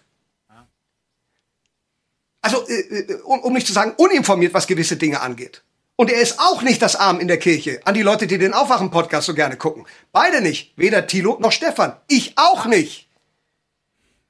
Aber ihr könnt nur rauskriegen, wer mehr Ahnung hat, indem ihr euch nicht nur ihn anguckt, sondern auch mhm. mich oder KenFM oder nur Wieso. Genau. Und da müsst ihr dann vergleichen, ja. wer welche Position zu 9-11 bringt. Außerdem wissen alle, dass wir nicht das Amen in der Kirche sind, sondern Arbeit in der Kirche. Bodo, merkt ihr das? Ich fand dann aber nochmal ganz stark, weil das ging jetzt persönlich an mich. Ja, also er hat quasi seine 100.000. Ja, das ist Hans. Ich bin die Arschgeige. Arschgeige. Die Arschgeige. Das war jetzt nochmal eine persönliche Message an mich als Arschgeige. Mhm. Äh, ich möchte das aber mit euch allen teilen. Das war mir, das ging mir ans Herz. Sendung Jung und Naiv, Politik für Desinteressierte und verantwortlich für den Podcast Aufwachen. Herzlich willkommen. Und nochmal. Auch mal an dich persönlich nochmal, Tilo. Äh, hat der zwei Durchläufe geguckt, weil das schon wieder von vorne losgeht, oder? Ja, ich habe so ein bisschen geordnet. Also. Das, was du da schon alles gemacht hast, ist ja aller Ehren wert. Ich habe mal immer gesagt, er könnte der Brückenbauer sein zwischen dem Mainstream und den freien Medien, die natürlich sehr viel detaillierter sind und natürlich, wir sind nicht radikal. Aha. Und anstatt dass Thilo diese, äh, die, diese, diese Sache, also äh, ich wäre ja schon glücklich, wenn er einfach nur aufhören würde, uns in die Pfanne zu hauen. Er muss ja nicht unserer Meinung sein, ist ja sein gutes Recht, seiner Meinung zu sein. Aber mitzumachen, gegen uns zu hetzen und zu bashen, finde ich einfach armselig, Thilo. Punkt. Absolut armselig. Echt mal. Ach Gott, Gott, Gott, Gott, Gott, Gott, Gott. Aber wir müssen jetzt mal, also ich will hier nicht nur loben, ich will mhm. sogar positiv herausstellen. Ja, also, mhm. was können wir als Aufwachen-Podcastmacher von Bodo lernen, von der freien Medien-Community, mhm. wie man sich anständig von seinen Hörern und seinen Zuschauern verabschiedet, Stefan? Das solltest ja, du dir gespannt. ab sofort ein mhm. Beispiel nehmen. Bodo, bitte. So viel erstmal von mir, weil ich bin jetzt auch fix und fertig und es ist auch lang genug. Ja? Ihr Lieben, das war's von mir. Herzlichen Gruß und einen dicken Knutscher aus Mainz. Bis demnächst. Noch so zickern.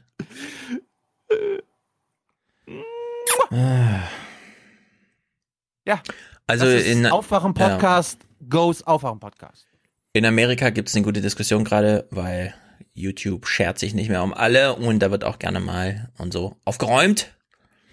Ich wünsche mir mehr Aufräumen im Internet. Oh Mann. Dieses YouTube ist nicht gut für Leute. Ich meine, zweieinhalb Stunden an einer Sendung. Ich meine, wir machen auch manchmal einen etwas längeren Podcast, aber. Also, dass wir uns zweieinhalb Stunden mit einer na, Sendung neun Minuten davon beschäftigen, hatten wir auch noch nicht. Nee, das ist ein bisschen obsessiv, finde ich. Ein bisschen. Das ist nicht ganz, und vor allem die ganze Zeit aufgehangen an den Personen, also er interessiert sich ja auch nicht für Themen oder sowas, sondern es ist ja so ein reines Person, Person, Person. Es fällt ihm selber gar nicht mehr auf. Weil er sich auch in so einem Gefüge irgendwie sieht, ja. Also glaubt er an so ein YouTube-Netzwerkgefüge, er und Kenneth M. und dann hey, hofft er, dass Stefan, er da so wir, ausstrahlen wir kann, alle, oder? Wir haben doch alle die gleichen Ziele. Warum wollen wir dann nicht mit denen zusammenarbeiten? Ja. Nee, das ist ganz schrecklich, schrecklich, schrecklich. Apropos Trotzdem noch ein Wort zu dem Röder, Professor Röder, der auch immer gerne als Historiker öfter zu Gast ist. CDU-Mitglied und äh, Vorstand der Konrad-Adenauer-Stiftung. Das Ja, haben sie dann leider und Schattenmitglied bei Klöckner gewesen für das Kultusministerium in Rheinland-Pfalz. Also in der Hinsicht ein echtes Defizit von Phoenix, ihn nicht als CDU-Mann vorzustellen, sondern als neutrale, kommentierende Stelle, Das bei Geilste, der man das Geilste alle, war, das, das Geilste, das Geilste war der, der kam auch ein bisschen spät. Also wir haben ihn dann erst im Studio quasi getroffen, weil Mhm. sein Flieger zu spät war und da ist er quasi genau pünktlich angekommen. Und dann setzt er sich so hin und dann hat er irgendwie 20 Sch- also Spickzettel oder so dabei und die hat er dann Ja. alle auf also vor sich verteilt und da hat er dann immer alle Antworten, die er gegeben hat, hat er immer vorher auf seinem Sprechzettel, also seine Talking Points Ja, aber da stand anscheinend nichts drauf, weil da kam ja nichts, außer erkennbar, wo man sich Hallo, später, wenn man dann den, Rezos Aktion hat die Demokratie gefährdet. Hat er gesagt. Ja, also er hat Angst um das Prinzip Volksparteien. Man darf mit den CDU, also gerade mit der CDU darf man nicht kritisch umgehen, weil das würde ihren Status als Volkspartei gefährden. Fand ich natürlich krass. Und das zweite, was du auch schon nochmal angesprochen hattest, die Überwältigung. Also es gibt ja ein Überwältigungsverbot. Ich weiß nicht genau, das ist irgendwo juristisch verankert. Man darf jedenfalls ich, ich glaube, das hat so Nähe zur Nötigung oder so. Ja, man darf nicht bei Oma Erna den Fuß in ihre Wohnung schon stellen, damit sie die Tür nicht zumachen kann, um ihr zu sagen, also entweder du kaufst jetzt diese Zeitung für 7,80 Euro oder ich gehe nicht wieder weg. Das, also es gibt so, genau, und das, da gibt so andere Dimensionen von Überwältigung. Jemand äh, wird, und da musste ich doch die ganze Zeit mich wundern, als er das so, also als er das so meinte, ne, dass das Rezo-Video jetzt die Parteien so überwältigt, weil das Nee, aber er- Überwältigungs... Er, er, er meinte, also du kannst dir sowas darfst du dir nicht eine Stunde angucken, weil nur eine Sicht und immer wieder Genau. Bashing und so weiter. Ja, genau. Also es überwältigt die Zuschauer, die natürlich alle dumm sind und so, ist ja klar, ne? Die brauchen professorale Einordnung, die sie dann zu spät bekommen, weil Phoenix erst ewig eine Sendung planen musste, einfach kurzfristig eine Reaktion zu senden auf das, was im Internet passiert. Aber dieses Überwältigungsverbot, also diese Überwältigung, ja, das ist das Tina-Prinzip. Das war Merkels primäre Art, Politik zu machen über mehrere Jahre. Dafür gibt es keine. Alternative, das ist alternativlos. Sie können sich gerne überwältigt fühlen, aber es gibt hier keinen ja, zweiten Weg. Wir müssen das hier machen. Also wir wurden quasi von der CDU Art der Talkshow.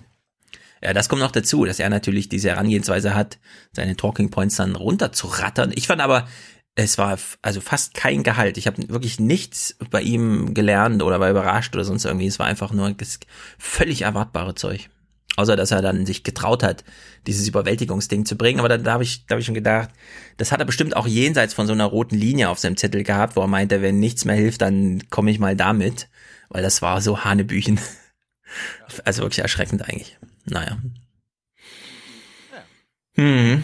Haben ja erstaunlich viele Leute auf YouTube geguckt, habe ich gesehen. Wird die Phoenix-Runde da so fleißig geguckt oder ging das irgendwie rum jetzt? Also laut 400.000 Phoenix-Leuten, Views die, oder die so. ich kenne, ja, ja, die meinten so erfolgreichste Sendung des Ja. Jahres. Ja, sehr gut. Mehr junge Leute. Ich habe gesehen, äh, Katharina Ah, war gestern ja. auch schon wieder bei Dings. Oh, ja, Ilna. oh, äh, Achso, junge Leute, meinst du gerade? Ilna Ja. war sie? Äh, ja, äh, ich habe ja mein letztes Talkradio so ein bisschen, wollte ich die Pointe machen. Es gab jetzt mal junge Leute in den, Fer also selbst Le Floyd war irgendwie bei Maischberger eingeladen, bis Nahles zurücktrat, weil danach war wieder Horse Race angesagt. Nee, Le Floyd war bei Ilna. Ich war bei Maischberger eingeladen. Le Floyd war bei Ilna. Jedenfalls war gestern Katharina Nokun nochmal bei Ilna, nachdem sie ja im Presseclub sehr gut. Presseclub war ja gut gesetzt, ne? 12 Mhm. Uhr, wenn 10 Uhr die Nachricht kommt, Nahles tritt zurück. Das macht Spaß. Gut, junge Leute, Nahles Rücktritt. Wir waren ja letztens, haben wir äh, mit Hans festgestellt, Stefan Weil ist geil. Mhm. Auf innerparteiliche Demokratie. Ja. Der, der, der freut sich ja richtig, der will ja, dass es so rüberkommt, als ob es eher offen und Mhm. eher demokratisch zugeht bei der SPD. Ja. Das hat er jetzt mal ein bisschen verfeinert. Wir hören da noch mal rein. Der ist wirklich begeistert von dieser direkten innerparteilichen Demokratie. Also hör mal genau zu. Was ich mich jetzt frage, ist, äh, wie soll das jetzt mit dem nächsten Vorsitzenden oder der nächsten Vorsitzenden funktionieren? Äh, wie soll der oder die gewählt werden? In Sachen innerparteilicher Demokratie hat die äh, SPD auch Erfahrung. Und es ist tatsächlich so, dass es, glaube ich, einen sehr berechtigten Wunsch auch von vielen Mitgliedern gibt, dass sie auch mehr mit Verantwortung übernehmen durch Mitentscheidung, dass sie auch mehr mit Verantwortung übernehmen durch Mitentscheidung. Ist das hier Pelosi-Style oder was? Ja, mehr Mitverantwortung. Ja. Ein bisschen mehr. Also sie können ein bisschen mitreden. Ja, es ist, also man, es ist, es ist schwierig. Wir kommen, wie gesagt, Dienstag darauf zurück. Mal gucken, was das Wochenende noch bringt, weil da ist gerade einiges in Bewegung. Die SPD hat ja nun gewartet bis zum letzten Moment. Also sie kommt jetzt gar nicht aus einer Urwahl heraus als Prinzip, ja. Weil nochmal funktioniert das nicht wie die letzten Mal. Es wird natürlich jetzt als, das war unsere Idee und das muss ja jetzt auch so sein, verkauft und so weiter. Aber sie haben es ausgereizt bis zuletzt. Ansonsten hätten die das jetzt wieder irgendwie gemacht, ja, und hätten die Schwesig da einfach äh, rein installiert. Wir müssen uns aber, wir dürfen es nicht vergessen, ähm, wenn wenn es hier heißt, wie von ihm, die innerparteiliche Demokratie. Innerparteiliche Demokratie heißt, das wichtigste Gremium jeder deutschen Partei, so sieht das das Gesetz vor, ist der eigene Parteitag, den man einberuft. Die, in diesem Parteitag äh, sollen die, äh, die Mitglieder bestimmen. Dazwischen ist aber das Delegiertensystem geschaltet. Also du sitzt zu Hause in deinem Ortsverband, legitimierst jemanden und schickst ihn mit einem Auftrag dahin. Du hast es also schon so mit so halb Berufspolitikern zu tun, die als Delegierte hauptsächlich da sind, die lokalen Bürgermeister, keine Ahnung, der Bundestagsabgeordnete. Die SPD, also eine Urwahl unter den Mitgliedern heißt eine Urwahl unter Menschen, die im Durchschnitt 66 Jahre alt sind, die also jenseits ihrer eigenen Erwerbsbiografie sind, die Toi, toi, toi, Kevin. ja nicht mal mehr Kinder im eigenen Haushalt haben, sondern die leben irgendwo und dann kommt man Weihnachten mal vorbei und so Die weiter. haben, die haben Schwiegertöchter wie Manuela Schwesig. Ja, also die, diese innerparteiliche, ähm, die SPD wird jetzt machen müssen, so eine Urwahl, aber eh, ehrlich, das ist. Ich sehe schon wieder kommen, dass es eine Urwahl gibt, aber dann entweder Mhm. nur einen Kandidaten, weil keiner traut sich gegeneinander anzutreten, oder Ja. zwei. Aber Das will ja auch keiner. Ja. Ich will sechs verschiedene Kandidaten. Ich will es wie bei den Demokraten Primaries. Ich will TV-Debatten im NDR, im WDR, im BR. Mach das über Monate. Ja, also ähm, man könnte so sagen, äh, die Frauenquotendiskussion war ja zu sagen, es ist Pflicht, ja, beispielsweise in den Doppelspitzen bei den Grünen und bei den Linken, eine von beiden Posten muss von einer Frau besetzt werden. Wenn sich keine bereit erklärt zu kandidieren, muss es einen Prozess dazu geben, trotzdem eine zu finden. Also man kann nicht sozusagen auf den individuellen Willen abstellen, sie traut sich nicht, sie will nicht, keine Ahnung, sie, ja, dieses Gefüge. Am Ende muss das ganze Gefüge so umgebaut werden, das ganze strukturelle Gefüge der ganzen Partei muss so umgebaut werden, dass auch eine Frau bereit ist, da zu kandidieren. Und ich würde sagen, das muss man ein bisschen erweitern bei der SPD. Und ich finde auch, sechs ist keine schlechte Zahl. Diese Urwahl darf überhaupt erst stattfinden, wenn sich sechs Leute bereit erklärt haben. Vorher braucht man es gar nicht beginnen. So, ja. Und wir haben dann, ja, also irgendwie, man muss jetzt irgendwie dazu kommen, dass man sagt, Simone Lange, Jorde, ja, 23 Jahre. Im Grunde müsste sich jetzt so einer trauen. Dann ist der Prozess gut, wenn sich auch so jemand getraut, sich einfach mal mit aufzustellen. Und sei es nur, um jetzt schon mal ein bisschen mehr Bekanntheit für später und so, keine Ahnung, ja. Also wie man halt so Kandidatensysteme hat. Aber die SPD sollte so- jetzt nicht einfach nur wieder, weil so, ja, gut, Mitbestimmung, was steht drin, Urwahl, da, da machen wir mal eine Urwahl, wie das auch der Ulich dann jetzt aus Sachsen, der Wirtschaftsminister will und so, sondern man muss jetzt echt mal über das Prinzip nachdenken, so insgesamt. Wo könnt ihr das am besten machen? Wo könnt ihr das am besten machen, wenn hier im Sommer, wenn es so warm ist? Mhm. Auf Sommerfesten. Zum Beispiel das Mecklenburg-Vorpommern Sommerfest in Berlin. Ja, sehr gut, wir freuen uns alle. Mhm. Ich war leider nicht eingeladen. Was? Ich war Wer mal hat vor denn dann die Jahren Festrede eingeladen. gehalten? Ja, wirst du gleich sehen. Gibt's da Festreden? Ein- Einen würdigen Ersatz haben sie gefunden, wirst du gleich sehen. Ja. Aber liebe äh, Mecklenburg-Vorpommern äh, Staatsvertretung, Mhm. Menschen, ich würde gerne zu euren Sommerfesten kommen. Ja, ich werde hier ständig eingeladen. Hier, Aus, Auswärtiges Amt. Guck mal, wer, ich habe hier auch noch mal eine Einladung. Sommerfest von wem? Äh, Niedersachsen, Ja. irgendwas, Landesvertretung. Ausländer, Ausländer äh, laden mich ein, ja, aber mein eigener Heimatstaat nicht. Ja. Das, das kann ich nicht akzeptieren. Nee, aber es waren nicht, trotzdem, MV. es waren trotzdem noch MV-Promis da. Philipp Amthor, Thilo Backhaus, Mhm. Dietmar Bartsch, Angela, wie heißt sie, ähm, Merkel oder so, irgendwie Manuela Schwesig. Hm, sie heißt Angela. Merkel seit neuestem. Angela Merkel. Wir, wir schauen mal, wie die Party war. Ohne mich. Wer hat die Rede gehalten? Sommerabend in der Landesvertretung, in Tagen der Führungskrise und bei 30 Grad. Schön. 800 Gäste sind eingeladen, auch die Bundeskanzlerin. Ihr hat dieser Tag im politischen Berlin offenbar nicht die Laune verdorben. zusammenarbeiten. Donnerstag treffen wir uns wieder mit dem Ministerpräsidenten. Naja, einfach ist es nie. Frau Schwesig weiß auch, was sie will. Aber wir finden ziemlich häufig auch Ja. Lösungen. Ich wünsche Ihnen allen noch einen guten Abend. Alles Gute. Herzlichen Dank, dass ich kurz Hallo sagen konnte.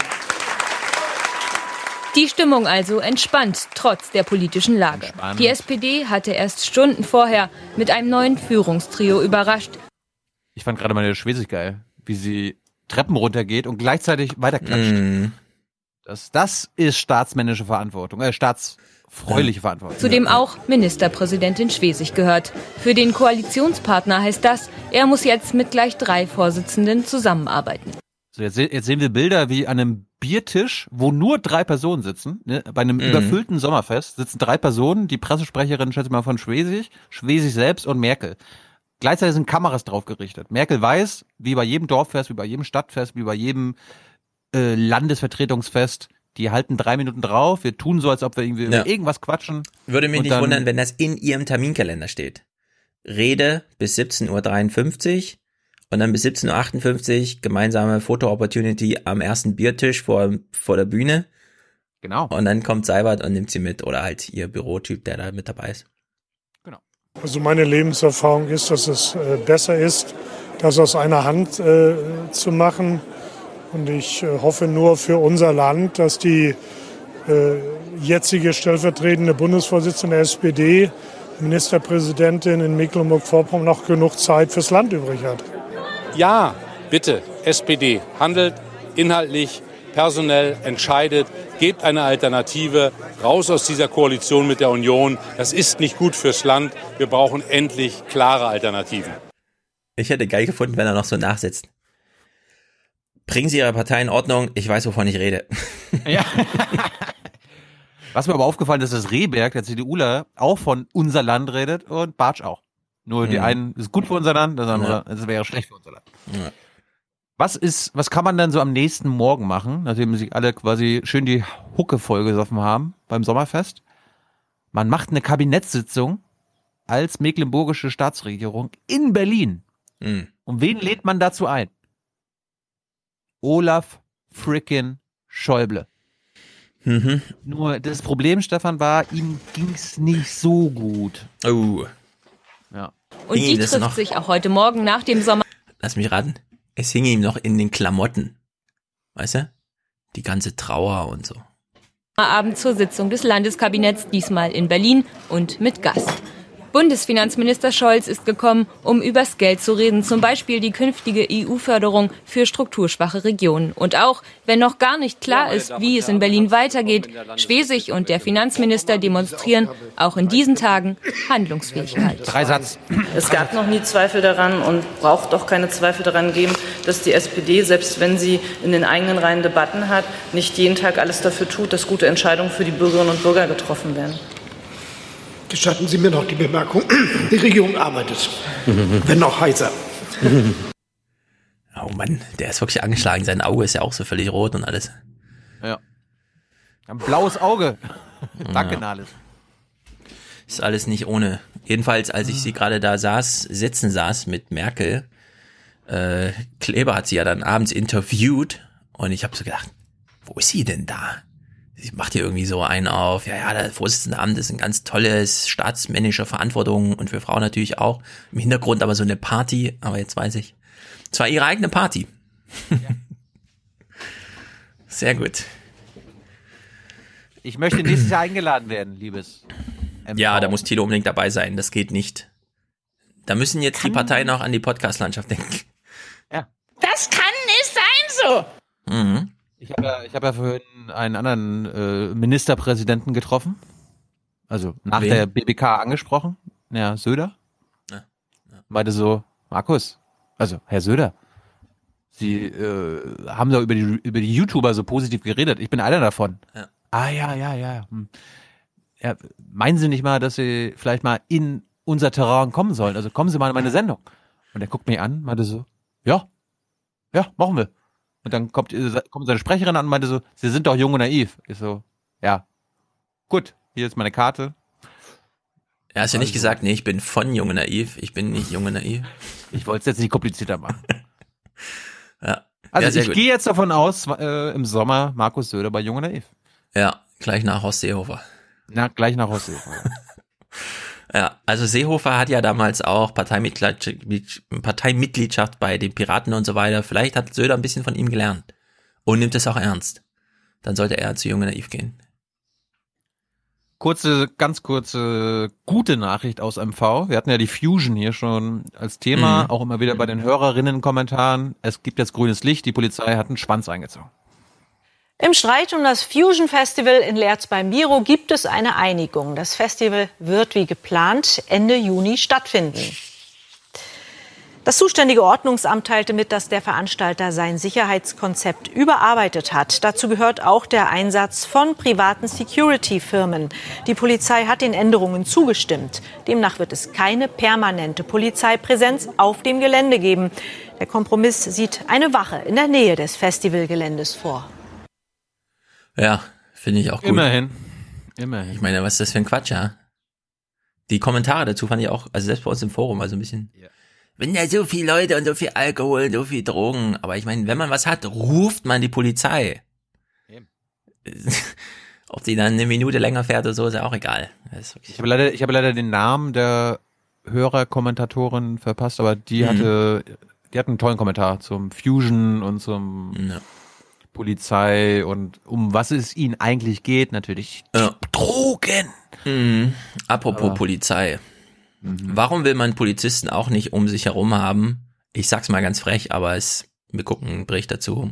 Viele Polizisten sind einfach doof. Lehrerin Riedel korrigiert den Einstufungstest in Deutsch an der Saster. 90 Prozent der gerade eingestellten Azubis fallen durch. Wieder muss die Polizei das Versagen der Schulen ausbessern. Wir gehen eigentlich davon aus, dass die Schüler hierher kommen mit einem, einem Niveauschulabschluss, ähm, 9., 10. Klasse.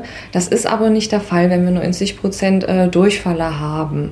Und ähm, da einige nicht die Kenntnisse haben von Klasse 7, 8 und 9, ähm, bieten wir jetzt sofort Förderkurse an. Außerdem wurde der Englischunterricht reduziert zugunsten von Deutsch, damit die zukünftigen Ordnungshüter ihre Amtssprache korrekt lernen.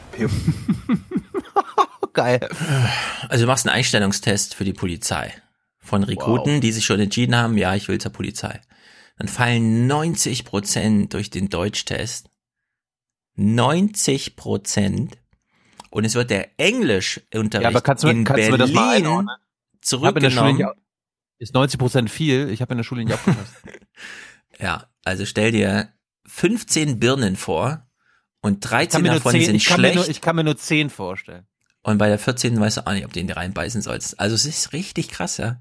Und was ich halt so krass finde, ich würde ja sagen, ich weiß, wir haben Nachwuchsprobleme. Insgesamt, ja. Demografie schlägt hier durch, wird natürlich wieder mal nicht thematisiert, dass einfach 200.000 ja, junge Menschen fehlen pro Jahrgang, die man hier, wenn man so tun würde, als wäre alles normal. Ja, also da gibt's äh, eh schon mal sozusagen eine biologische Selektion vor der lehrerhaften Selektion, der akademischen äh, Selektion hier. Aber wenn 90 Prozent durch den Deutschtest fallen, deswegen in Berlin auf Englisch verzichtet wird in der Ausbildung. Und wir wissen, in Berlin reden alle Englischer, darunter leiden Bundesminister. Ich würde ja sagen, für, Be für Berliner Polizisten wäre es sogar eine Voraussetzung, ein bisschen Türkisch vielleicht, also Grundlagen im Türkischen zu lernen, damit man wenigstens einschätzen kann, wurde ich gerade beschimpft oder nicht, oder wollte nur jemand mit mir reden, ne? Nee, Türkisch völlig außerhalb der Diskussion. Äh, Englisch wird reduziert für Berliner Polizisten, weil sie nicht ordentlich Deutsch können. Das ist natürlich schon mal ein grandioses Problem. Und ich würde sagen, wer Probleme in Deutsch hat, ja, der hat vielleicht so auch so ein paar andere Felder, die für Polizisten wichtig sind, auf denen es dann Nachholbedarf gibt. Naja. Jedenfalls denkt sich die Polizei jetzt auch, wir müssen hier was tun. Sie haben jetzt zumindest die Altersgrenzen mal ein bisschen hochgesetzt. Aufgrund der Nachwuchsknappheit stellt die Polizei auch Anwärter bis zum Alter von 39 ein. Auch sie lernen Deutsch. Das ist nochmal eine super Auffrischung, die wir auch äh, teilweise echt nötig haben. Und wir müssen viel schreiben. Und äh, da muss man schon Kommas so setzen, dass der Satz verständlich wird. Ebenfalls auf dem Stundenplan respektvolle Ausdrucksweise untereinander und gegenüber den Bürgern. Was man jedenfalls nicht braucht in der Situation ist Rentnerrepublikskanzler Klaus Kleber, der nochmal einen Spruch macht. Wer jetzt über die jungen Polizisten gelacht hat, sollte mal Pause machen und durchatmen. Mhm. Ja, also ich lache nicht über die jungen Polizisten. Ich finde das dramatische Verhältnisse. Ehrlich gesagt, es gab ja von Udo Vetter vor Jahren beim CCC diesen sehr berühmten Vortrag. Was macht man eigentlich, wenn eine Hausdurchsuchung ansteht, 6.30 Uhr morgens? Nahostdurchsuchung? Eine Nahostdurchsuchung. Äh, der wichtigste Punkt, der wichtigste Punkt, den er gemacht hat, ist ja, rede nicht mit Polizisten. Und vielleicht stimmt das, ja. Rede nur mit studierten Leuten. Du hast immer das Recht zu sagen, ich weiß, sie sind ein Polizist, sie dürfen mich sogar mitnehmen, aber ich rede nur mit Anwälten und in dem Falle dann mit Staatsanwälten. Aber vielleicht macht das Sinn irgendwie so insgesamt, ja. Weil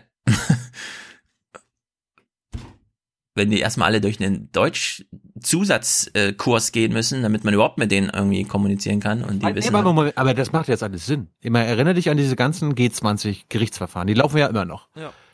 Da, da wird ja jetzt, da wird ja vom Gericht jetzt auch vor, also wirklich vorzüglicherweise äh, mal in die Akten geguckt, was die Mhm. Polizisten in die Akten zu dem G20-Einsatz Mhm. gesagt haben. Und dann wird das aber quasi mit Zeugenaussagen abgeglichen und auf einmal wird festgestellt, das ist ja dann doch ganz anders gewesen. Und ich glaube, das liegt Ja. einfach nur an ihrer, an der Bildung. Also die haben einfach Ja. falsche Kom Genau. Kommas gesetzt im G20-Bericht an Ja, dem Tag, genau. so dass das jetzt komischerweise ein bisschen anders sich darstellt. Ja. Also Die haben nicht, die haben nicht gelogen, die haben keinen Korpsgeist bewiesen, Mhm. die haben einfach nur falsche Kommas gesetzt. Ja. Oder anders ausgedrückt, die waren einfach nur alle doof. Ja, ist jedenfalls. Aber vielleicht zeigt es auch, dass zu wenig Leute oder dass der Polizeiberuf an sich so runtergewirtschaftet wurde, durch beispielsweise G20, dass man einfach denkt, nee, das sind meine Gegner. Ich habe Abitur, ich bin klug, ich setze mich für die in der Gesellschaft ein, ich bin engagiert. Immer wenn ich einen Polizisten sah, wollte er mich verprügeln. Ich meine, wir haben jetzt eine Klimademo in Wien gehabt, ne? Hast du die Bilder gesehen aus Wien? Da gibt's ein Video, das hat hier Falter-Chef Klenk geteilt mit mehreren Entwicklungen. Mal gucken, ob es da noch eine juristische Aufarbeitung gibt. Es gibt jedenfalls ein Video. Zwei Polizisten nehmen einen jungen Mann in Gewahrsam, also fesseln ihn so richtig, hauen ihn auf den Bauch, auf den Boden, schieben seinen Kopf unter einen Polizeibus. Der Polizist am Steuer guckt kurz raus, ob der Kopf richtig liegt und gibt Gas. Mit der Absicht, über den Kopf zu fahren. und das in Wien, weißt du? Ist nicht irgendwie hier 30 Jahre alt aus Peking oder so, sondern das war echt Also das Wien, finde ja. ich wirklich ein Abgrund an Menschenverachtung. Ja. Also ich konnte es auch nicht ganz glauben, äh, aber das ist einfach zu krass, was mittlerweile mit Polizisten abgeht. Also wir brauchen echt mal eine neue Polizei irgendwie. Wir brauchen, nee, nee, wir brauchen jetzt ein Gegennarrativ.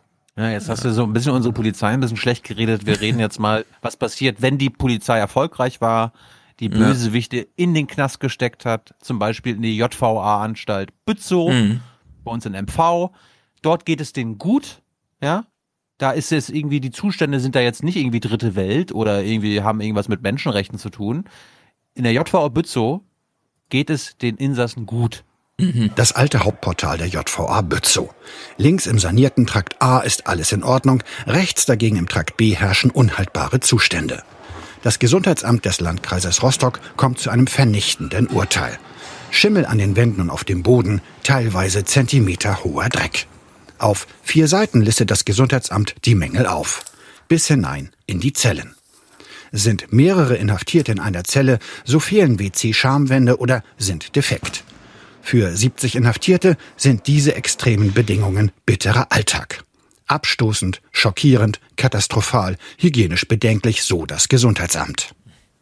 Wenn man sich den Kontrollbericht durchliest, so ist es einfach erschreckend, unter welchen Bedingungen die Häftlinge in dem äh, Haus B in Bützow untergebracht sind. Auch der Staat ist verpflichtet, für menschenwürdiges Dasein auch für Häftlinge sozusagen zu sorgen und hat hier eine Verpflichtung. Und die wurde anscheinend nicht eingehalten. Die Landtagsabgeordnete Jacqueline Bernhardt hat vor wenigen Monaten erst die Haftanstalt Bützow besichtigt, allerdings nicht den Sorgenblock B. Ja, sehr gut. Mhm. Aber da kann jetzt auch nichts weiteres passieren. Die Umstände, die Zustände wurden jetzt registriert, sofort ja. äh, behoben. Da droht den Insassen jetzt auch kein weiteres Ungemach, okay? Das Kreisgesundheitsamt befürchtet in der Wäscherei der JVA nunmehr den Ausbruch von Krankheiten. Krätze, Lausbefall oder Durchfallerkrankungen seien zu befürchten. Das Justizministerium möchte sich vor der Kamera zwar nicht äußern, ein Sprecher betont aber die Vorwürfe sehr ernst zu nehmen. Allerdings sind viele der Mängel schon 2015 festgestellt worden mit ersten schockierenden Enthüllungen. Vom Ministerium aus soll es geheißen haben, dass damals schon Sofortmaßnahmen eingeleitet wurden. Hm, soll es geheißen haben, aber soll es geheißen haben. Nichts passiert. Ekelerregende Zustände, menschenunwürdige hm. Unterbringung. Ja. Willkommen in Deutschland. Willkommen bei der schwarzen Null.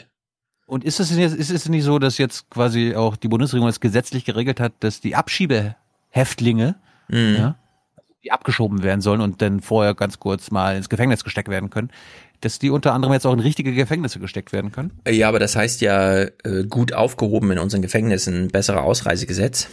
Haben wir, haben wir ja gerade gesehen. Ja. Deswegen wie, ist alles gut. gut. Wie, wie gut die da aufgehoben sind. Hm. Naja. Oh. So, die Zeit drängt ein bisschen. Ich habe noch einen kleinen. Ich habe ich hab da so ein 20 Minuten Material, das wir unbedingt gucken müssen. Okay, dann äh, verabschieden wir jetzt mal Robert Müller, Müller in seinen wohlverdienten Ruhestand. Äh, wir haben sie alle mitbekommen. Er hat noch mal so einen kleinen Achtung, Achtung, ich gebe in einer Stunde eine Pressekonferenz. Ganz Washington steht Kopf. Und er macht eine Ansage. Stefan Niemann hat sich nicht getraut, die Wahrheit zu berichten. Es war ihm zu peinlich. Er hätte sich selbst komplett widersprechen müssen. Deswegen sparen wir uns diesen ganzen Bericht und gucken nur in die letzten Sekunden des Berichts rein. Also, ja, du musst jetzt vorstellen, da kam jetzt schon zwei Minuten lang zu Müller und der ganze Kram und so weiter. Und danach kommt noch dieser kleine Halbsatz. Robert Mueller betonte vor seinem Abgang, dass er nicht vor Kongressausschüssen aussagen wolle. Was er zu sagen habe, sei alles in seinem Bericht nachzulesen. Autsch! Ja, es war ihm nur noch so ein Halbsatz wert. Was wäre gewesen, wenn Müller gesagt hätte, ja, ich habe mit dem Kongress gesprochen, 18. Juni ist Termin? Hätte man das auch erst also so am Ende nochmal so, ja, er hat jetzt gesagt, also ne, im Schnittbild geht Müller schon vom Podium. Das ist wirklich, also die große Hoffnung, die große, große Hoffnung, dass man über den Bericht hinaus nochmal, aber dann gibt's ja noch die Kongressanhörung. Nö, den Termin, den gab's überhaupt nur, damit Müller nochmal sagen kann, es gibt keine Kongressanhörung, bitte arbeiten Sie mit meinem Text. Er ist vollständig. Auch wenn Sie noch nicht vollständig lesen dürfen, aber er ist vollständig. Ja, er hat im Grunde nochmal genau das gesagt, was die New York Times, die wir schon hervorragend fanden, als wir nochmal Stefan Niemann widersprachen mit dem The Daily Podcast, wortgleich dort schon gesagt hatte. Fand ich ziemlich gut, glaub, ehrlich gesagt. Glaube ich trotzdem nicht. The Mueller report is part of the beginning. Ja. It's not the end. Mhm. Uh, maybe, as Churchill famously said, it's the end of the beginning. Hm. so geil, dass Greenwald nicht erkannt hat, wer das war. Ja. Warte mal, da fällt mir, fällt mir ein, ich habe dazu auch noch einen Clip. Jeremy Scale hat das irgendwie, der kann das besser ausdrücken, solche Sprüche. This is a precedent-setting moment, not just legally, but morally, because this is not the end. This is the beginning. Ja, da verstehe ich auch, was er meint. Kurz mal an, an unsere Hörer und Hörerinnen, die gerade ihre Kreuzfahrt gebucht haben. Fahrt vielleicht nicht in Venedig vorbei. Nee, in Venedig hat ein Unfall eines Kreuzfahrtschiffes die Kritik an den Schiffskolossen in der Gondelstadt verschärft. Der Kreuzfahrtriese geriet beim Anlegen an der Haltestelle San Basilio offenbar wegen eines mechanischen Problems außer Kontrolle und rammte ein kleines Ausflugsschiff mit 130 Reisegästen. Fünf von ihnen wurden dabei leicht verletzt. Hast du das andere Upsi. Video gesehen, was die Petra geteilt hatte? Nein. Reski? Ja. Nee. Das wurde quasi direkt von unter dem Schiff gefilmt. Wow. Vom Steg aus. Und das ist wirklich, wie das so hupend da reinfährt und die Nase dann schon überragt und so. Das ist wirklich, ja, Horror. Na. Gut, ich wollte noch mal ein Thema aufmachen. Äh, Pressefreiheit, wie man mit Autoritäten umgeht. Mhm. Bevor wir da nach Deutschland gehen, wir sind ja Aufwachen-Podcast, beschäftigen uns mal mit einem autoritären Sy- System. China. Ich dachte, da Sehr kann ich. Stefan Schulz, kann Mhm. ich Stefan Schulz abholen. Das interessiert ihn. Ne? Gerade wenn es um Uiguren geht oder so weiter. Jawohl. Und äh, Sapp hat einen Beitrag gemacht, oder nee, Michael Storfner ist der China-Korrespondent der ARD und der hat einen Beitrag für Sapp über seine Arbeit in China gemacht. Und du erfährst mal ja zuerst, wie es ist, wenn man als ARD-Korrespondent in China mal über die Uiguren und die Haftbedingungen dort recherchieren und drehen möchte. Dieser Film, den wir für die Tagesthemen schneiden, wird dem chinesischen Regime nicht gefallen. Es geht um den Polizeistaat im Westen Chinas, in der Provinz Xinjiang, wo die Regierung die muslimische Minderheit der Uiguren systematisch unterdrückt. Auf Drehreise suchen wir die mutmaßlichen Umerziehungslager. Bis zu eine Million Uiguren sollen in Xinjiang in Lagern eingesperrt sein, um auf Linie gebracht zu werden. Die Machthaber wollen Berichterstattung darüber unbedingt verhindern.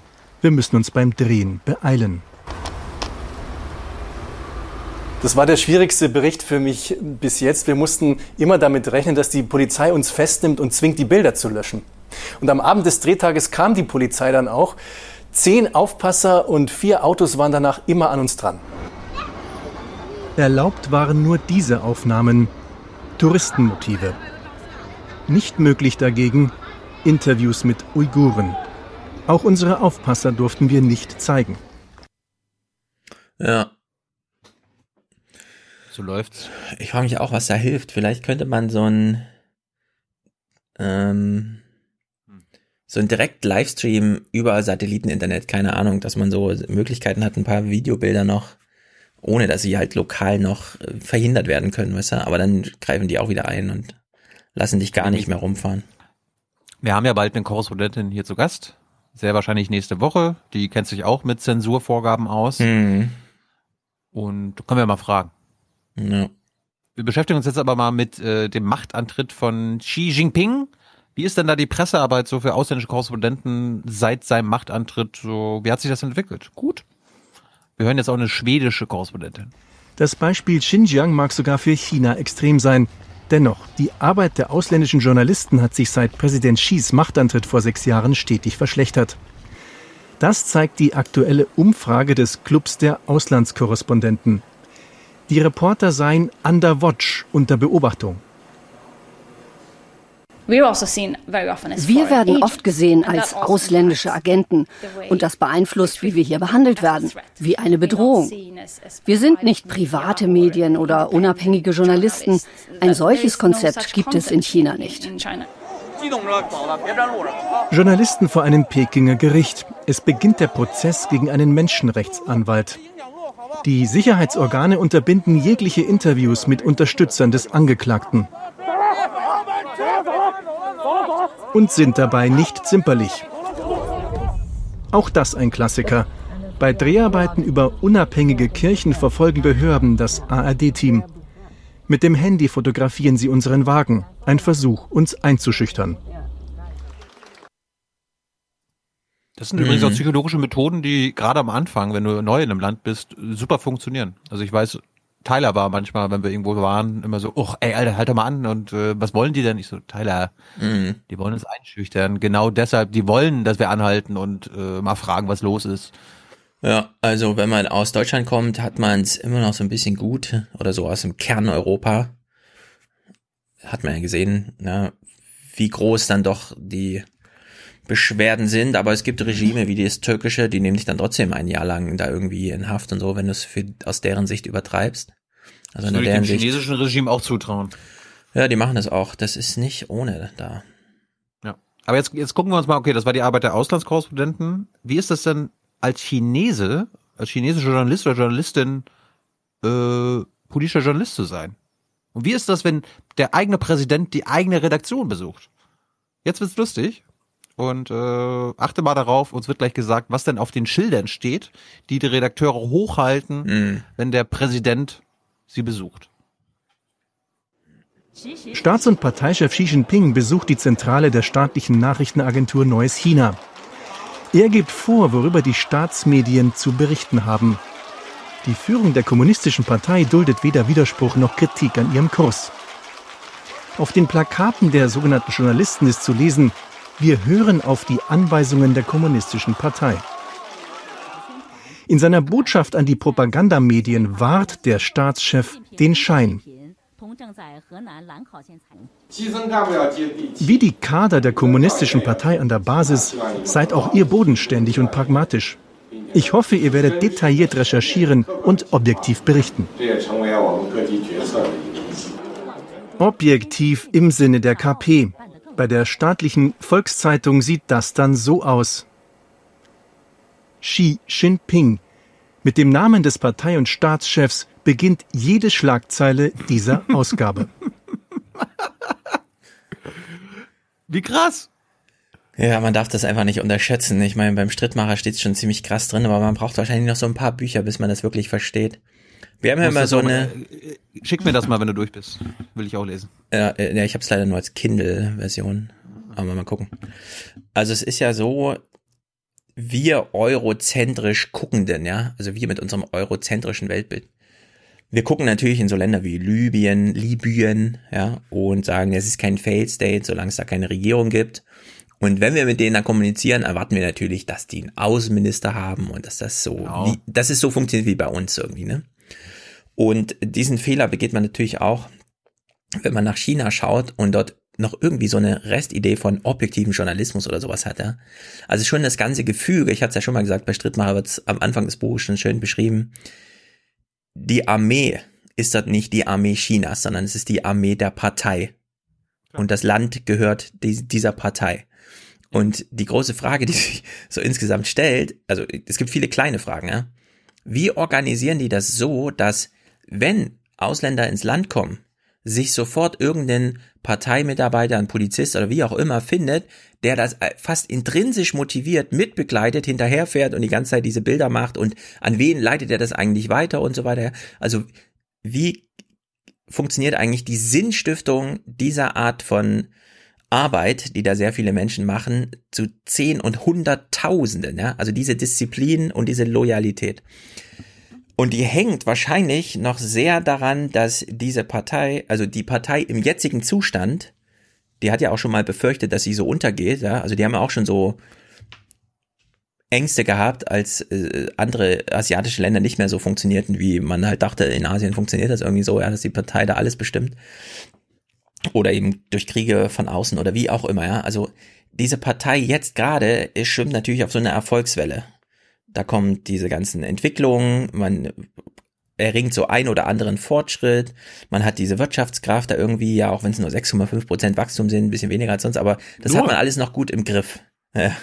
So, aber irgendwann wird es diesen Moment geben, wo sehr viele Leute merken, so wie das in Europa auch festgestellt wird, nee, meinen Kindern wird es nicht besser gehen als mir. Das ist ausgereizt. Es gibt diese Kreditzyklen mit Zinsversprechen über 30 Jahre, also Häuserkäufe und so weiter nicht mehr. Ja, ähm, das lohnt sich nicht mehr, das ganze Jahr lang von der Familie weg zu sein, weil man kriegt nicht mehr fünf Kinder damit durch, sondern nur noch sich selbst und so, ja. Also diese Momente werden ja alle kommen. Und was ist eigentlich dann in China? Also wenn das so nach und nach zerbröselt, sagen wir mal in so einem Fünfjahreszeitraum, während gleichzeitig so eine riesige Überwachungsinfrastruktur physischer und auch personeller Art da installiert wurde und so. Das ist wirklich, da wird's einem Angst und Bange, wenn man da nach China schaut. Also wenn sich China beispielsweise demografisch so entwickelt wie Japan und sie sind genau auf diesem Weg, die nächsten 30 Jahre, völlig überaltert, Menschen werden tot auf der Straße liegen, keiner wird Geld für Pflege haben. Dadurch, dass sie dann nur eine Ein-Kind-Politik hatten, über so viel Zeit gibt es überhaupt gar keine Kooperation, weil man nicht gelernt hat, mit Geschwistern oder nur mit Schulkonkurrenten, ja, mit Konkurrenten im Klassenzimmer aufzuwachsen und so weiter und so fort.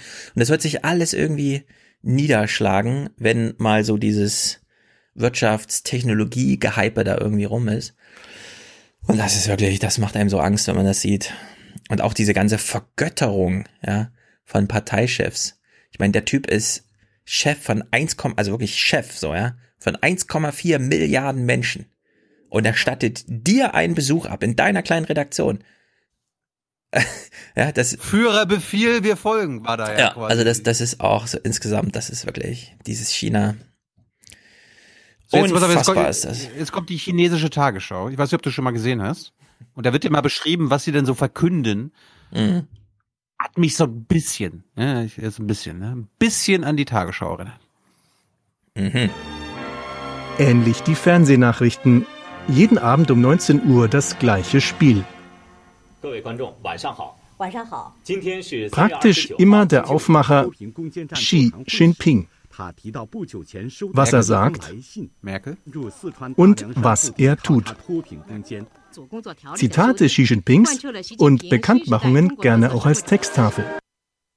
Na gut, Texttafel machen sie nicht. Ja, also wahrscheinlich. Aber, aber, aber, aber, das, aber das, das in der Tagesschau, liebe Hörer und Hörerinnen, die neu sind, wir machen, wir übertreiben jetzt, aber ja. dass die Tagesschau jeden Besuch von Merkel irgendwo im Land oder auf der Welt covert, obwohl da nichts passiert ist, außer dass sie da ist, ja. Das ist auch, das ist staatstragende Nachrichtmacherei. Na, da steckt auf jeden Fall eine Lehre drin. Hans ist jetzt zum Glück nicht da, um uns Aber hier nochmal die, die Leviten zu lesen. Die Lehre Aber, kommt gleich noch. Ja, man kann hier schon festhalten, weil wir sagen ja auch immer so scherzhaft, das Tagebuch der Angela Merkel wird halt in der Tagesschau mhm. fortgeschrieben. Mhm. Man kann politische Nachrichtensendungen machen, die sich allein um Themen dreht. Und ja, wenn es ein Thema ist, bei dem die Bundesregierung was zu sagen hat, was nicht bei allen Themen so ist, ja, dann kann man das auch sagen, welche Rolle die Bundesregierung dabei spielt, aber man muss es nicht machen. Aber die Tagesschau macht das auch. Übertriebenermaßen eine Parteienpolitiker, also eine Politikerberichterstattung statt eine Politikberichterstattung. In China sehen wir das auf Speed. Genau. So, wie ist denn das eigentlich als ausländischer Korrespondent? Jetzt gehen wir mal wieder auf die andere Perspektive. In China zum Beispiel bei Volkskongress zu sein, da gibt es ja auch noch Pressekonferenzen kann man dann auch wie quasi in der BBK, kann da Thilo sich melden und Xi Jinping da eine schöne Frage stellen? Äh. Wirkliche, echte Informationen sind hier aber schwer zu bekommen. Auch die traditionelle Pressekonferenz mit Ministerpräsident Li Keqiang hilft nicht wirklich weiter. Zwar können auch ausländische Journalisten Fragen stellen, aber wer fragen darf, ist vorausgewählt. Was gefragt wird, vorbesprochen. The Chinese system at this point das chinesische System wünscht sich von uns, dass wir über all das berichten, was gut läuft in China. Das könnte ja auch eine Menge sein. Das Ironische dabei ist, selbst wenn man Positives berichten will, bekommt man Schwierigkeiten, denn wir bekommen oft keinen Zugang, werden oft standardmäßig abgeblockt.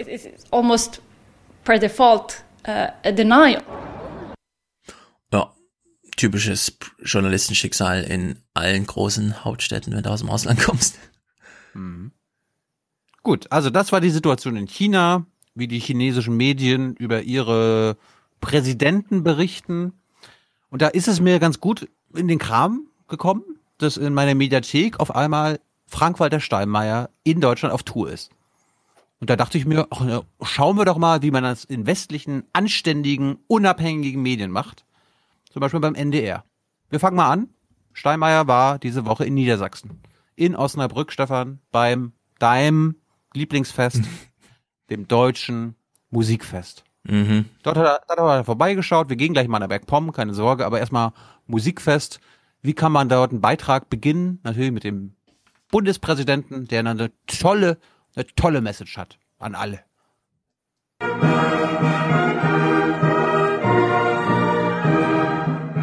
Diese Töne, die da vor dem Dom in Osnabrück erklingen, sind weithin bekannt als Fanfare der Eurovision.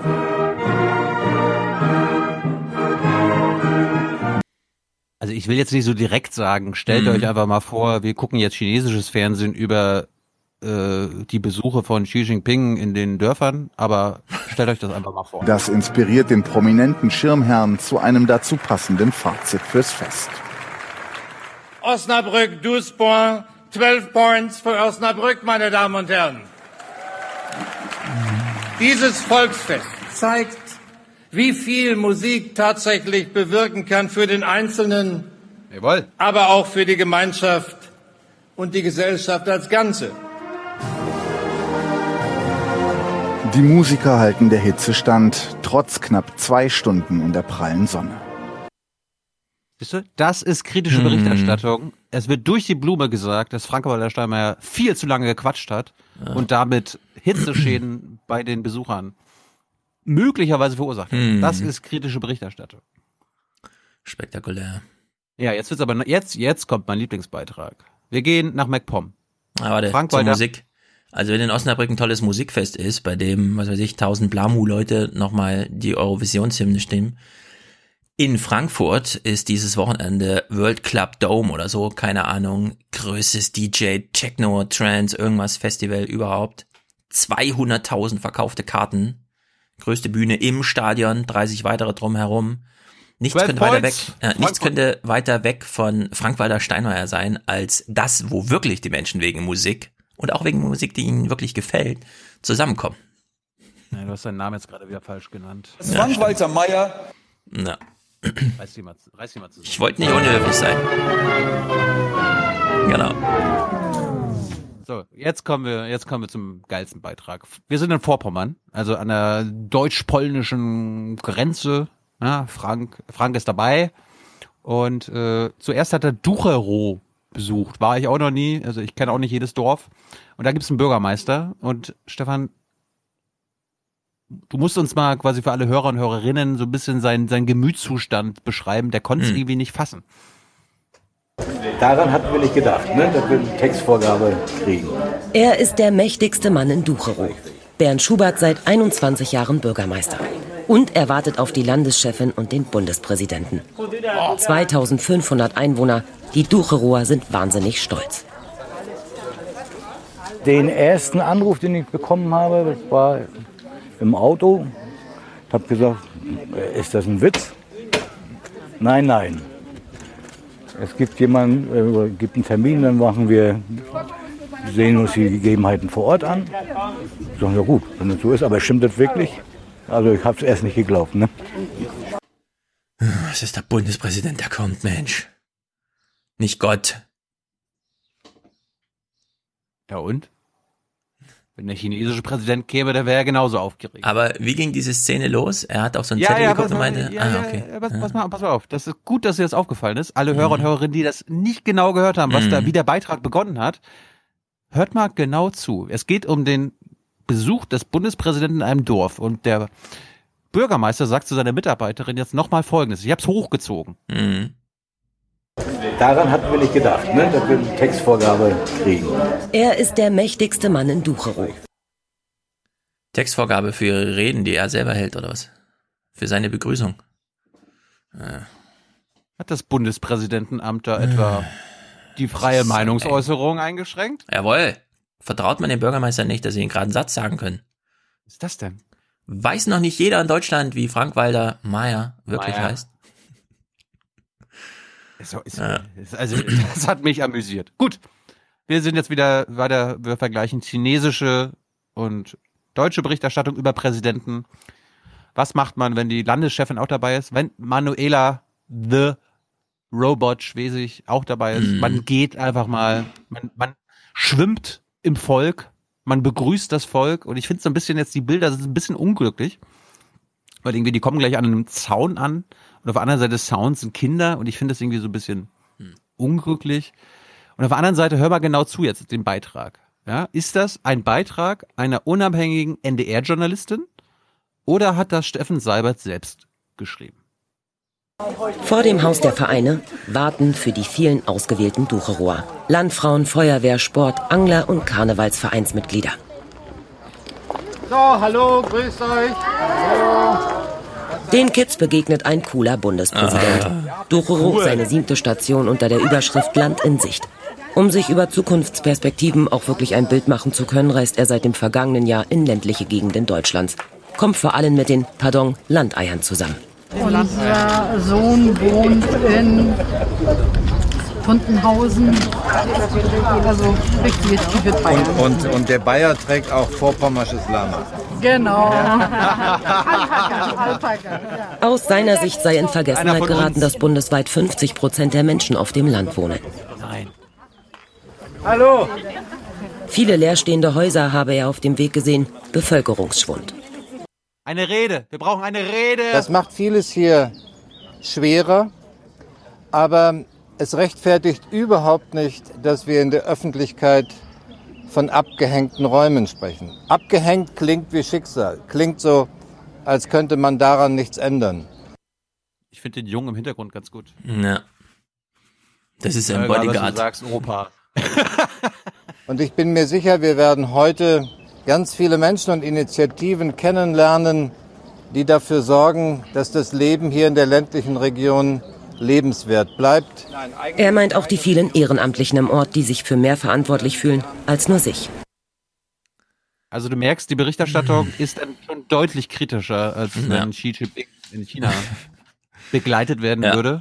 Was ich allerdings ein bisschen merkwürdig, sie hat ja gerade gesagt, 50 Prozent der Deutschen leben im ländlichen Raum. Das ist natürlich Unfug. Hat, nee, sie- sie hat den Text von Steinmeier wiedergegeben. Also Seiberts Text. Das war nicht mal unter den Nazis so.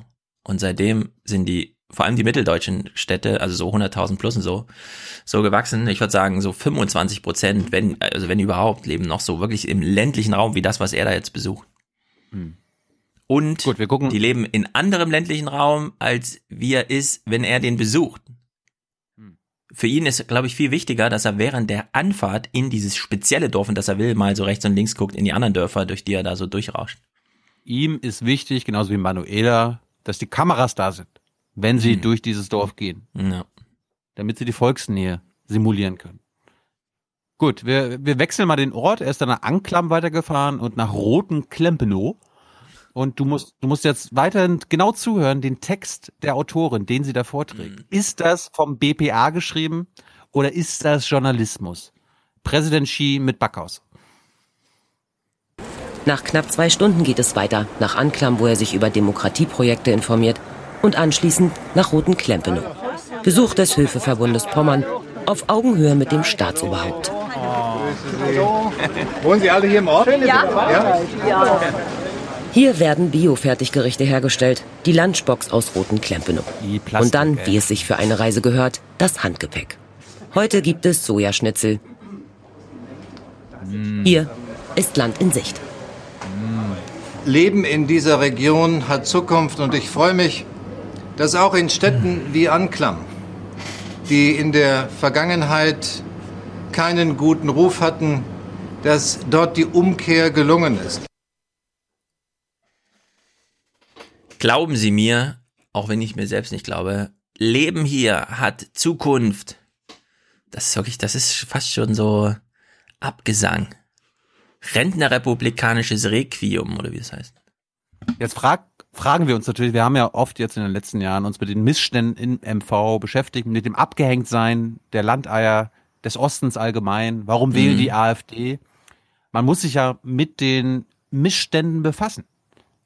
Jetzt ist natürlich die Frage, warum hat Frank-Walter Ma- Frank-Walter Meyer diese Missstände nicht gesehen? Gut, dass es den NDR gibt, äh, beziehungsweise das BPA, die uns am Ende Nee, warte des mal, das macht Beitrags nicht BPA. Das Bundespräsidialamt macht alle Pressearbeit selbst, oder? Die sind doch nicht beim Seibert angegliedert. Seibert ist bei, doch, doch, der macht doch die Echt? Kommunikation für den Präsidenten, Bundespräsidenten. Nein. Gut, aber das Fazit ist so geil, dass, dass es alles erklärt, was er auf seiner Tour erlebt hat, weil, Hm. wie, wie kommt das? Einen abgehängten Osten hat Steinmeier hier nicht entdecken können. Vor allem sei er sich sicher, aufgrund der vielen Begegnungen hier, die Region hat Zukunft. Hä? Einen abgehängten Osten hat er hier nicht entdecken können. Ja, wie denn, wenn seine Reise von seinen Leuten geplant wird und wenn, wenn die nicht wollen, dass er die miesen Ecken, wo es viele AfD-Wähler gibt oder so weiter, äh, nicht besucht, dann kann er die Missstände auch nicht entdecken. Ja. Ich frage mich Und auch, dieser Spruch hier gerade am Ende, das ist eine richtige Blaupause für alle möglichen dummen Finalberichtssätze, die man so machen könnte. Können wir nochmal an. Also der erste Satz ist Einen abgehängten Osten hat Steinmeier hier nicht entdecken können. Vor allem sei er sich sicher, Ja, weil er sie nicht entdecken sollte. Ja, also äh, dieser letzte Satz gefällt mir besonders gut, denn das ist so, also Frank-Walter Steinmeier hat kein Problem mit Hunger festgestellt in Ostdeutschland. Die Menschen werden wahrscheinlich überleben, denn für ihn gab es auch Essen auf seiner Reise. Ja, das wäre so, als ob er nach Afrika reist und dann Hunger in Afrika hat der Bundespräsident nicht feststellen können. Ja. Hat er nicht entdeckt. Nee. So wie, das war jetzt meine Aufwachen-Vergleichssituation. Xi Ja. Jinping und Steinmeier, hast du ein Urteil? Also die, die chinesische Sache ist gruselig, die deutsche Sache ist äh, traurig. Und zwar tief traurig. ja. Ich Freiheit. Bin frustriert, ich bin genervt, ich bin empört. Ich finde, der nächste Bundespräsident könnte mal so eine Rede halten, in der es heißt, Freiheit heißt auch Verantwortung. Nur weil die Presse machen darf, was sie will, heißt das noch nicht, dass es eine gute Presse ist. Ich meine, vielleicht wäre er sogar der Typ für die Rede. Das könnte auch eine Erfahrung aus seiner Reise sein, dass es irgendwie Quatsch ist, was er gemacht hat. So, liebe Hörer und Hörerinnen, die auch neu sind, wer Oma Erna ist, das seht ihr zum Beispiel gerade. Ja. Das sind die, die vor Kameras gerne dem Bundespräsidenten die Hand schütteln. Mhm. Sind sie Ja, hier wir- geboren? Ähm, wir können Crazy. sagen, wer Oma Erna ist. Die Frage kam ja tatsächlich auf, denn lasst mich kurz einen Clip Das raussuchen. ist zum Beispiel die hier Ich wohne am Alex, ich sage nein. oder die hier. Nee, ich kann nicht, ja, ich kann nicht meckern, bin zufrieden, mir geht's Ja. gut. Ja, aber es gibt ja, es gibt ja ein echtes Argument. Wer ist Oma Erna? Also so ein richtig. Ich heiße Erna, bin aus Hamburg, so ums Richtig. Eck, Aha. nicht weit. Hallo Ja. Erna. Ja. Moin, moin. Moin, moin. Aha. Ja. So, äh, Aufwachen-Podcast heißt ja vor allem, wir gucken Medien so, wie die Medien Politik gucken. Immer ein bisschen kritisch, da und hier mal ein bisschen belustigt, keine Ahnung. Deswegen schaffen wir mal eine kleine Transferleistung von der Politik zu den Medien. Also beiden Dimensionen darf man nicht auseinander betrachten. Und wir lassen uns mal von Karl Rudolf Korte den Hauptwähler der Europawahl kurz vorstellen. Ein bisschen ketzerisch können Politiker wie Katharina Barley, die in Deutschland nur jeder Zweite, oder Manfred Weber, die in Deutschland nur jeder Dritte kennt, da das Ruder rumreißen. Die Hauptwähler sind nach wie vor in Deutschland bei der letzten Bundestagswahl Wähler, die 58 Jahre alt sind, vom Durchschnitt her. Und, Und die in kennen der die. Hauptbeteiligung sind es eher Senioren, also die Zeitreichen wählen hier. Ich warne davor, jetzt so das zu überspitzen, dass nur Jugendliche und junge und Erstwähler so dominant sind, dass sie das Wahlergebnis auch prägen. Sie werden wichtig, sie sind laut und äh, Parteien reagieren darauf, aber sie werden nicht die Hauptwähler sein. Ja, also Sozialstruktur und Semantik. Ja, auf der Semantikseite viel Theater um Klima, Fridays for Future, sehr viele junge Menschen im Fernsehen und so. Strukturell, der Hauptwähler ist 58 Jahre, wahrscheinlich schon früh verendet. Ne? Also Hauptwähler heißt so der Median, das Medianalter, 58 Jahre. Jetzt können wir uns fragen, Parteien machen Politik für den Hauptwähler. Öffentlich-rechtliche Abendnachrichten machen Sendungen für den Hauptzuschauer. Wer ist der Hauptzuschauer? Wenn der Wähler schon 58 ist. Ich meine, sehr viele Leute gucken ja nicht zu. Es sind ja nur 3,5 Millionen, manchmal 4 Millionen, die so heute schon als Tagesthemen gucken. Diese Hauptzuschauer, um die geht's dabei, die werden regelmäßig erhoben in den Studien, die die AD und CDF selbst macht. Und da steht dann drin, das wichtigste Publikumsklientel, was wir haben, ist die typische 65-jährige Frau. Ist nicht so sehr der Mann, der treibt sich mehr im Internet rum und guckt so Mainz, AfD TV, keine Ahnung, ja. Also der ist schon abgemeldet. Ich schalte mal Nazi-TV ein. Das denkt sich so Opa Enno, Oma Erna, die guckt nach jedem Abend ist brav die Nachrichten. Kommunalpolitik, höhere Politik. Da glaube ich, steige ich nicht durch. Genau, die guckt noch brav die Nachrichten. Deswegen Klaus Kleber oder der tolle Schwiegersohn Ingo Zamperoni. Ne, das ist Programm für die Hauptzuschauerin und das ist Oma Erna. Die 65-jährige, 71-jährige, keine Ahnung. Für die wird Programm gemacht und an Frank-Walter Meyer sieht man, er fährt diese Schiene souverän, politisch und medial. Er zeigt Deutschland sein wahres Gesicht. Er fährt zu Oma Erna, rupft sie vor die Kamera. Sie weiß gar nicht, ja, welche wichtige Aufgabe sie gerade übernimmt. Braucht, Aber- braucht die Bilder. Oma, ich brauche die Bilder. Ja. Hallo. Und die Fridays for Future Kids, die werden so High Five über den Gartenzaun. Aber glaubst du jetzt, letzte Frage dazu, haben die Omas auch eine Textvorgabe bekommen? Nein, die wissen genau nach 50 Jahren, Wolf von Jolewski, Steffen Seibert noch in seiner ursprünglichen Funktion und Klaus Kleber wissen die genau, worauf es ankommt. Die brauchen keine Textvorlage. Handschütteln, Namen sagen, weitergehen. erhaben nach oben schauen. Ja, Herr Bundespräsident. Ja. Ich habe Sie doch im Fernsehen bei Ingo gesehen. Ich bin doch immer ganz brav. Jeden Abend brav die Nachrichten gucken. Ja, und was man auch sagen muss, die beiden, die wir hier sehen, die haben diese typischen Oma-T-Shirts an. Sowas zieht man, es ist einfach, ja. Das läuft. Das läuft. Gut, das war's von mir. Gut, dann hau uns mal raus, denn Anschlusstermine warten. Wir brauchen für 385 noch Unterstützung. Präsentatoren, Präsentatorinnen, es wird ab 250 Euro Produzenten oder Produzentinnen, ab 42 Euro äh, Hausaufgabe für nächste Woche. Hebron gucken, alle, die es noch nicht gesehen haben, weil das wird Thema. Wir werden mit der ZDF-Israel-Korrespondentin endlich das Thema bereden. Stehen ja auch wieder Neuwahlen an. Ja, das läuft wieder. da. Nach den letzten Neuwahlen gibt's jetzt wieder Neuwahlen. Ja. Ja, wir werden, wir werden, glaube ich, einiges zu besprechen haben. Mhm. Und ansonsten an diesem Wochenende, an diesem Sonntag gibt es keine Jung Naiv-Folge. Aber warum was ist da los? Stehsatz leer? Ja, und Teil ist im Urlaub. Kann Tyler nicht einen Vlog schicken oder so? Nee, dafür war ich ja heute in der BBK und habe mit den Ah, drei ja, Sprechern ja. der Autoindustrie was gemacht. Viel Spaß damit. Jo, sehr gut. Rinjahauen, Leute. Nochmal der Hinweis, was war das jetzt hier? 15. Juni, Netzwerkrecherche Richtig. in Hamburg. Kostet ein 17 bisschen Uhr? was. Also es ist jetzt nicht keine, ist keine so eine offene, es kostet irgendwie 80 Euro oder so. Aber für die, die eh schon da sind, weil sie aus dem Metier kommen, Journalismus, Samstagnachmittag. Gut, das war's. Rinjahauen. Bis denn. Ciao, ciao. Herzlichen Dank und Ihnen und Ihren Zuschauerinnen und Zuschauern einen schönen Abend. Herzlichen Dank und äh, Deutschland alles Gute. So viel heute von uns. Ihnen noch einen schönen Abend bei uns im Ersten. Selbstverständlich werden Sie die Tagesschau und die Tagesthemen auf dem Laufenden halten. Machen Sie es gut. Ich überlasse natürlich jedem Einzelnen, das anders zu sehen, weil ich ein großer Demokrat bin. Wir müssen jetzt für unser Deutschland unbedingt kämpfen und uns nicht untergehen lassen. Das ist ganz, ganz wichtig. Dass Deutschland bleibt. Macht muss kontrolliert werden. Ziehen Sie sich das nochmal aus dem Internet äh, runter. Dieser Innenminister erfüllt seine Pflicht nach dem Grundgesetz, für Recht und Ordnung zu sorgen, meine Damen und Herren. So viel erstmal von mir, weil ich bin ja noch fix und fertig und es ist auch lang genug. Ja? Ihr Lieben, das war's von mir. Herzlichen Gruß und einen dicken Knutscher. Tschüss zusammen. Wiedersehen. Ciao. Vielen Dank.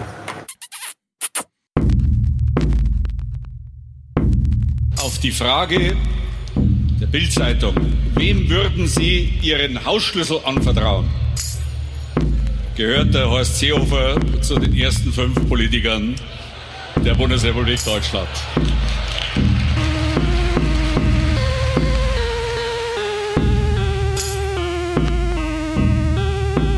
Möchte ich mal mit dem Positiven über unser Land beginnen. Denken Sie nicht so oft an das, was äh, dir fehlt, sondern an das, was du hast. Jugendarbeitslosigkeit